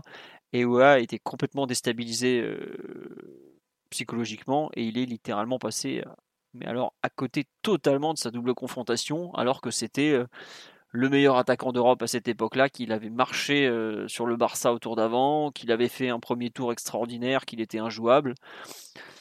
Et ben voilà, c'est ce qu'on peut souhaiter euh, qu'il n'arrive pas à Mbappé, parce que même si effectivement on était loin du Milan AC en termes de niveau, notre arme numéro un c'était Georges Weah, et le Milan AC, par ses, habitudes euh, en matière, de transfert, nous avait complètement euh, désactivé le joueur. Là, je pense pas que Mbappé accepte, comme on dit sur live, il n'acceptera jamais de perdre une campagne européenne de la sorte. Quoi. Il est il est. Il y a un ballon d'or à chercher aussi. Ouais, voilà. Et je pense que la 9 place, elle n'est pas passée au ballon d'or. Hein. Bon, quand, on voit certains mecs qui étaient devant lui, on a envie de dire, mais vous savez qu'il y a des matchs dans le football, euh, pas seulement des, publications Instagram à liker quand même. Donc voilà. Mais c'était une autre époque. Comme effectivement, c'est plus du tout la même époque. Aujourd'hui, les joueurs savent très bien faire la part des choses. Les rumeurs les atteignent pas vraiment. Même si c'est. Heureusement que ça les atteint pas parce que c'est devenu tellement récurrent que bon, ça c'en est un peu ridicule. Simon, on ne t'a pas du tout entendu sur, cette, euh, sur ce tirage au sort des huitièmes de finale face au Real. Qu'est-ce que tu en penses? Euh, Ça va être très très compliqué. Euh, pour tout un tas de raisons. Déjà parce que le Real a certains des meilleurs joueurs du monde dans une excellente forme. Là, on parle pas du, du Real de Zidane qui, qui était un peu en fin de cycle et qui arrivait avec un football très minimaliste, très défensif, à arracher des résultats un peu semaine après semaine sans atteindre des pics de performance forcément euh, très très élevés, ou en tout cas au niveau qui avait été le leur euh, une ou deux saisons auparavant. Euh, là, c'est un, nouveau Real Madrid qui a eu du 109, qui a digéré pardon, la période victorieuse en Ligue des Champions où, il fallait un peu passer à travers une période plus difficile, où ils ont un peu mangé leur pain noir avec parfois aussi des, résultats positifs, mais quand même une perte de niveau qui a été assez importante. L'année dernière, malgré tout, ils font quand même demi-finale de Ligue des Champions. Et ils sont pas très très loin en championnat. Euh, mais bon, comme vous l'avez dit, c'est dans trois mois. Si on joue le match demain soir, je pense qu'on prend 4-0, que c'est plié. Et qu'il euh, faudrait de sacrées circonstances de terrain euh, pour s'en sortir. après, c'est difficile de, prédire l'avenir. Je ne sais pas à quel point je mets le Bayern plus haut que le Real, tant la défense euh, du Real me paraît supérieure. Euh, ça va sans dire, vu qu'on voit euh, le fait pas Mécano, notamment dans les matchs où, où, il y a de la tension, il peut donner deux ou trois occasions à l'adversaire, voire directement des buts. Ça, c'est quelque chose à prendre en compte malgré tout. je pense pas que le Real, c'est une équipe qui frappe beaucoup d'erreurs. Je pense que le Real est une équipe qui a une capacité à sortir de la pression à faire un peu ce qu'ils ont envie du ballon et à trouver des positions de frappe notamment euh, assez, euh, assez extraordinaires parce que dès qu'ils se mettent autour de la surface adverse, un peu comme à l'époque de Zidane, ils peuvent passer très très vite d'un côté à l'autre avec euh, les, renversements des milieux et l'apport des latéraux. même si c'est pas le, Marcelo de, l'époque en la personne de, de Ferland Mendy, mais globalement dans l'utilisation de la largeur, ça fait le boulot et ça permet de, de vraiment mettre l'équipe adverse sur un, reculoir assez terrible et derrière ils peuvent trouver des, des positions. Enfin, il trouve des, positions de frappe assez euh, extraordinaires, notamment parce que techniquement, bah, euh, les angles de passe sont, sont toujours euh, correctement exploités. Donc, moi, ça m'inquiète énormément. Je... Certes, Liverpool et le Bayern, ça aurait été terrible aussi. Il fallait clairement tirer à Manchester United pour avoir un statut de favori, en tout cas. Presque. Mais c'est vrai que ce Real, moi, m'impressionne énormément pour ce que j'en ai vu pas très très confiant à cet instant, je traduis. Pas plus confiant que ça, euh, a priori. Après, on verra bien comment les deux, les deux équipes évoluent au cours des deux et trois prochains mois. Peut-être que la vapeur va s'inverser, qu'on va commencer à sortir des, des, matchs très aboutis et que eux, ça va un peu plus claudiquer ou qu'il y aura des absents. C'est un peu, un peu la vérité de, la Champions League. Euh, c'est pas infaisable. Par contre, il va falloir sortir deux matchs qui, euh, s'ils se passent bien, seront sans doute arrangés euh, dans le panthéon de l'histoire européenne du PSG. Je pense que ça ne veut pas rien dire d'éliminer ce, ce Real Madrid-là de Carlo Ancelotti qui marche sur l'eau. Euh, en tout cas, actuellement. Là, on ne parle pas de sortir l'Atalanta de Papou Gomez euh, ou le Dortmund de, Lucien Favre. Et personne c'est vrai qui dit je comprends pas pourquoi vous avez peur parce que enfin vous voyez faut voir les matchs ils sont super forts et puis il faut voir les matchs qu'on fait en ce moment surtout quoi enfin c'est ça le problème on a quand même fait 11 euh, points en phase de poule Ligue des Champions en ayant joué euh, Bruges et Leipzig. Leipzig, on a quand même réussi à faire passer Jesse March euh, pour un bon coach alors qu'il s'est fait lourder deux semaines après. Et il y a beaucoup de problèmes d'équilibre collectif au PSG face à une, une équipe qui, elle, en face, tourne. Et non, on n'a pas regardé tous les matchs du Real Madrid cette saison, on en a vu quelques-uns. Enfin, peut-être Omar les a tous vus. Mais collectivement, on est très très loin de ça. le, Real, le, Real, a eu un enchaînement plus de matchs compliqués avec euh, Séville, mhm. Real Sociedad, Atletico, Inter au milieu. Et ils ont tous gagné. Hein. Ils sont sur une série de victoires, je pense, depuis la, bah, la trêve de novembre, ils ont gagné tous les matchs, mais je pense que ça doit remonter un peu, un peu avant aussi. Je crois que c'est 10 euh, de suite là. Ouais, doivent... bon, évidemment, c'est pas la Il me semble que c'est 10 de suite, hein, Mathieu. Hmm, c'est possible. Je pense qu'ils ont atteint aussi la dizaine. Et euh, donc, non, non, c'est une équipe qui tourne vraiment très bien et qui est leader écrasant de la, la Liga. Hein. C'est pas non plus non plus rien. Surtout qu'ils ont voilà, ils ont gagné des matchs. Euh, encore une fois, des matchs compliqués, des matchs à l'extérieur, euh, des matchs face à des, des bonnes équipes. Donc euh, c'est pas pas un adversaire anodin. C'est pas. Bah juste, je vais citer les derniers résultats, les cinq derniers résultats. Ils gagnent 2-1 contre Séville, ils gagnent 1-0 contre Bilbao, ils gagnent 2-0 sur la pelouse de, de la Real Sociedad, 2-0 contre l'Inter Milan, 2-0 contre l'Atlético Madrid. Donc en ayant joué que des bonnes équipes. Ils ont mis 9 buts, ils en ont pris 1. Euh, nous, les matchs où on prend pas un but, on les compte sur les doigts d'une main. Eux, sur une série avec des adversaires de très très bon niveau, ils ont réussi à en prendre très très peu. Voilà peut-être pourquoi on n'est pas à cet instant super super confiant. Et effectivement, on est peut-être un peu trop rationnel, mais on le répète, il y a beaucoup de temps avant le match aller. C'est à l'instant T, évidemment. Voilà mais quand même, euh, collectivement, c'est, comme on dit sur live, c'est autre chose que nous. Après, bon, on verra ce que ça donne. Euh. La manière qu'ils ont de tenir le ballon, c'est le genre de match où si tu défends à 7, tu peux vite passer 40 euh, minutes devant ta surface à, à écoper sans pouvoir ressortir. Quoi. Ce qu'on avait connu lors de notre dernier passage là-bas. à mon avis, qui sont capables. On l'a vu un petit peu avec Manchester City, bien que City est, à mon avis, des joueurs beaucoup moins forts techniquement, fantasques et créatifs et déséquilibrants c'est peut-être un, rouleau compresseur, euh, une machine en tout cas un petit peu mieux huilée, mais euh, les profils du Real me paraissent infiniment supérieurs à ceux de, City, avec tout le respect que je leur dois. Euh, bah ouais, je préfère Tony Kroos et Modric à Gundogan. Mais et du coup, ouais, du coup, s'ils te mettent devant ta surface et qu'ils commencent à faire circuler le ballon, à passer d'un côté à l'autre, à trouver des, relais avec Benzema, à lancer Vinicius, à te déséquilibrer, et que toi, tu défends à 7, donc par conséquent, difficile d'être très agressif autour du porteur, difficile d'avoir une ligne très très haute, et difficile de, transiter car beaucoup de mètres à, remonter.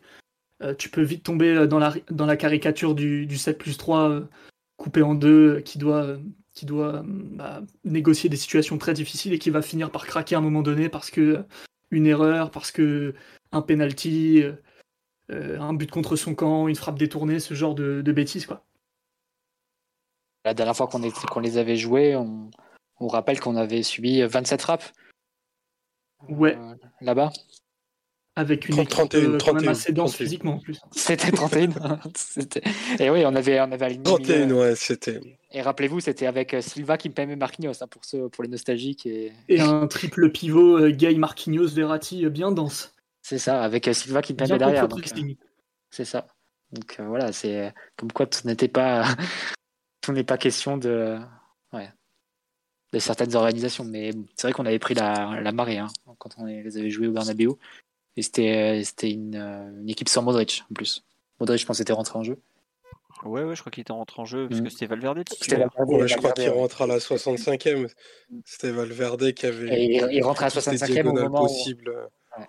Il rentre à la 65e au moment où, euh, bah, en deuxième mi-temps, où on joue en 4-2-4. Et ça nous avait bien fait courir, mais c'est vrai qu'on égalise un peu miraculeusement. Euh, avec notamment Pablo Serrabia.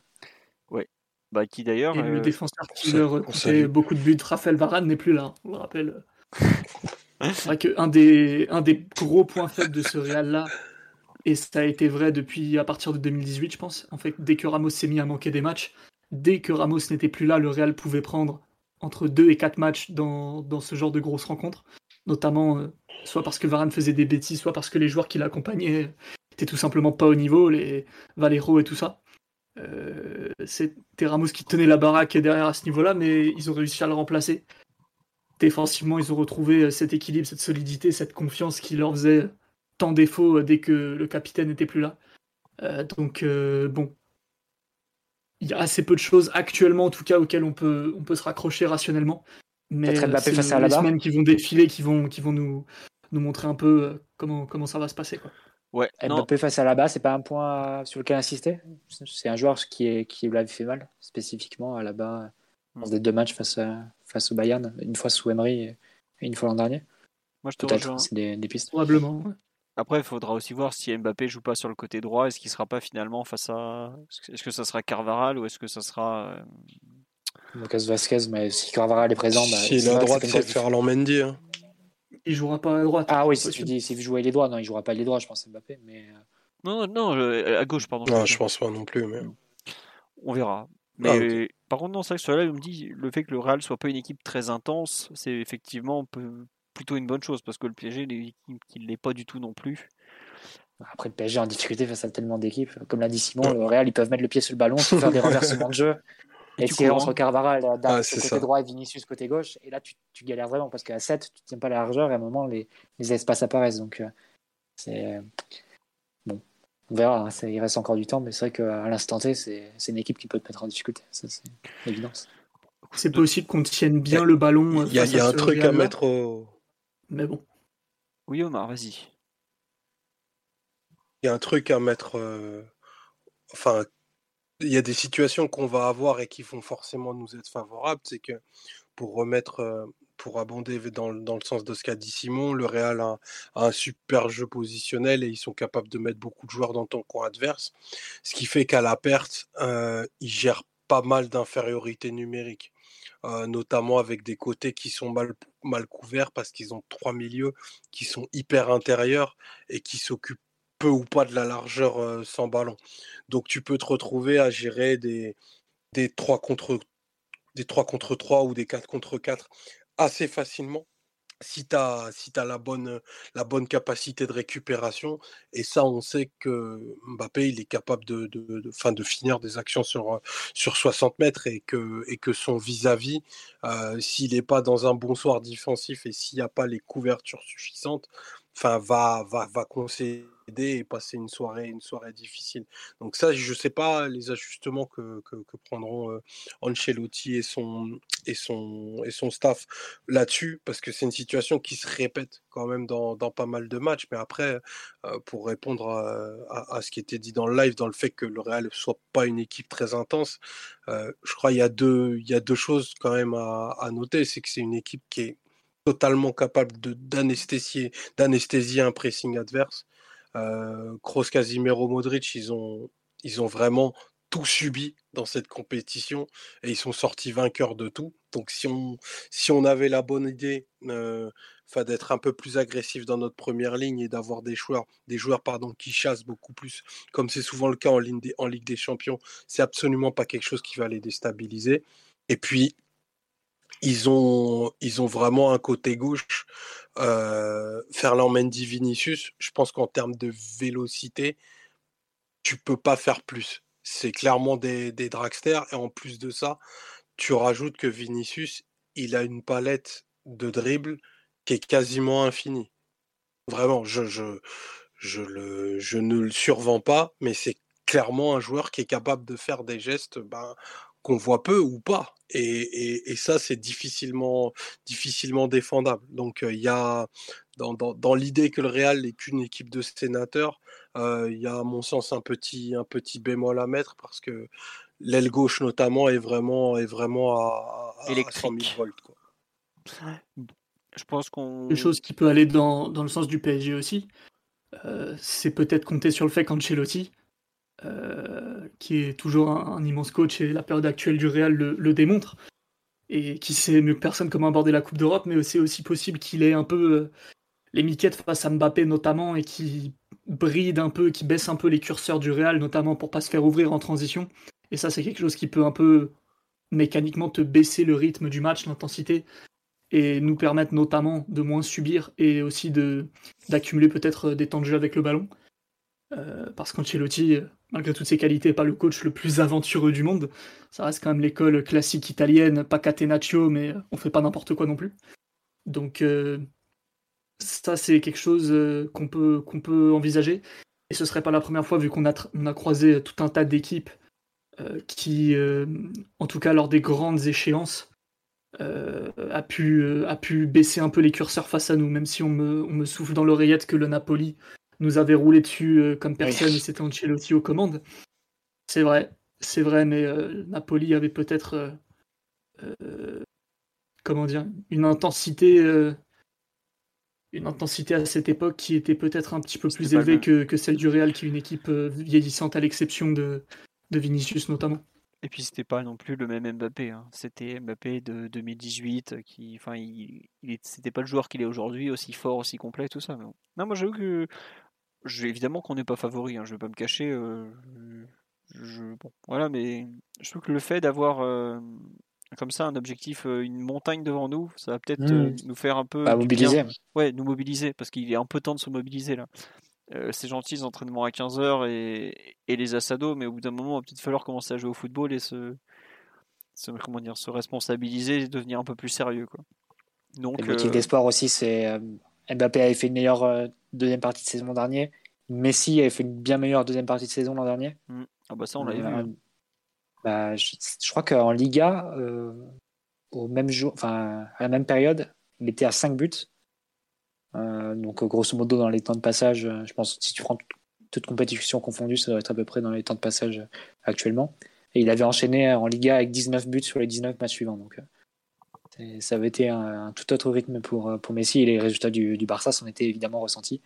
C'est un autre motif d'espoir, mais c'est vrai que ça, ça peut illustrer hein, le, différentiel de forme qu'il peut y avoir euh, entre le tirage de décembre et, et les matchs de février-mars. De toute façon, on voit ça chaque année. Hein, les, les, dynamiques évoluent, évoluent souvent. Euh, pour le PSG, il faudra, faudra beaucoup miser là-dessus. c'est l'évidence. Euh, mais c'est vrai que ça, comme c'est une montagne, ça peut, ça peut mobiliser hein, autour, de, autour de cet objectif tout le, tout le club, tout l'effectif. Euh, l'an dernier, on disait beaucoup que le Barça, il fallait passer par là, il fallait passer par une élimination du Barça pour, pour franchir une étape. Idem avec, euh, avec le Bayern qui nous avait battu en finale de, de Ligue Champions. Là, le Real, c'est un, peu, un peu la même chose. Hein. Il nous avait humilié il, y a, il y a trois ans, ça bientôt quatre, en, en, nous donnant un peu la leçon, en nous montrant tout le, tout le, schéma, tout le chemin qui nous séparait de, de là où De on la voulait aller encore. Et d'ailleurs, il y aurait peut-être une symbolique hein, de- d'avoir commencé le projet Neymar-Mbappé par une euh, sévère, une cinglante défaite des illusions face, face au Real et de le clore avec euh, une, euh, un passage de notre côté, une, une élimination du Real. Ce serait un beau moyen de, de clore ce, ce projet-là et de montrer que voilà, on sur les cinq ans, il y aura eu un chemin de, de progression malgré tout. Donc, euh, si on veut voir le côté euh, optimiste et objectif à atteindre, ça peut être aussi un, un élément à prendre en compte. Si vous voulez un, truc très positif, les bookmakers, euh, donc euh, le odds checker qui est le- celui qui concatène tous les bookies anglais, qui sont un peu ceux qui donnent les cotes pour tous les autres, euh, mettent le PSG favori, à ma grande surprise. 1,so- 1,75 pour le PSG, 2,2 pour le Real Madrid. Et ça, c'est ce qu'on disait en début de saison. C'est voilà, avec les joueurs qu'on a, ça sera, Mm. on sera toujours limite favori, mais même quand c'est complètement décorrélé de la, réalité du terrain, ça. Voilà. Mais c'est pour la qualif, enfin, c'est pas pour, les... pour le match. Hein. Allez, par exemple. Bon, après, ça peut changer d'ici là, mais peut-être est-on trop négatif euh, et trop attaché au rendu sur le terrain par rapport à... à toute la folie du football et au talent. Voilà. Euh, bon, on a un peu fait le tour, euh, j'imagine, sur ce, ce PSG Real Madrid, au moins deux, deux mois, un peu plus de deux mois du match aller, pratiquement trois du match retour. Vous voulez rajouter quelque chose? Qu'est-ce que vous en pensez? Bon. Allez, on va considérer que c'est bon. On va vous souhaiter une bonne soirée, une bonne nuit à tous. On vous dit à lundi prochain peut-être, je suis pas certain, parce que comme euh, on va jouer un match de Coupe de France contre une cinquième division, ou peut-être qu'on fera un point un peu différent pour euh, le, pour le podcast de lundi prochain. Sur ce, bonne soirée à tous, encore merci et à très bientôt. Ciao ciao tout le monde. Ciao. Un bis, bonne soirée. Bonne nuit à tous, bisous. Normally, being a little extra might be a bit much, but not when it comes to healthcare. That's why United Healthcare's Health Protector Guard fixed indemnity insurance plans, underwritten by Golden Rule Insurance Company, supplement your primary plan so you manage out of pocket costs. Learn more at uh1.com.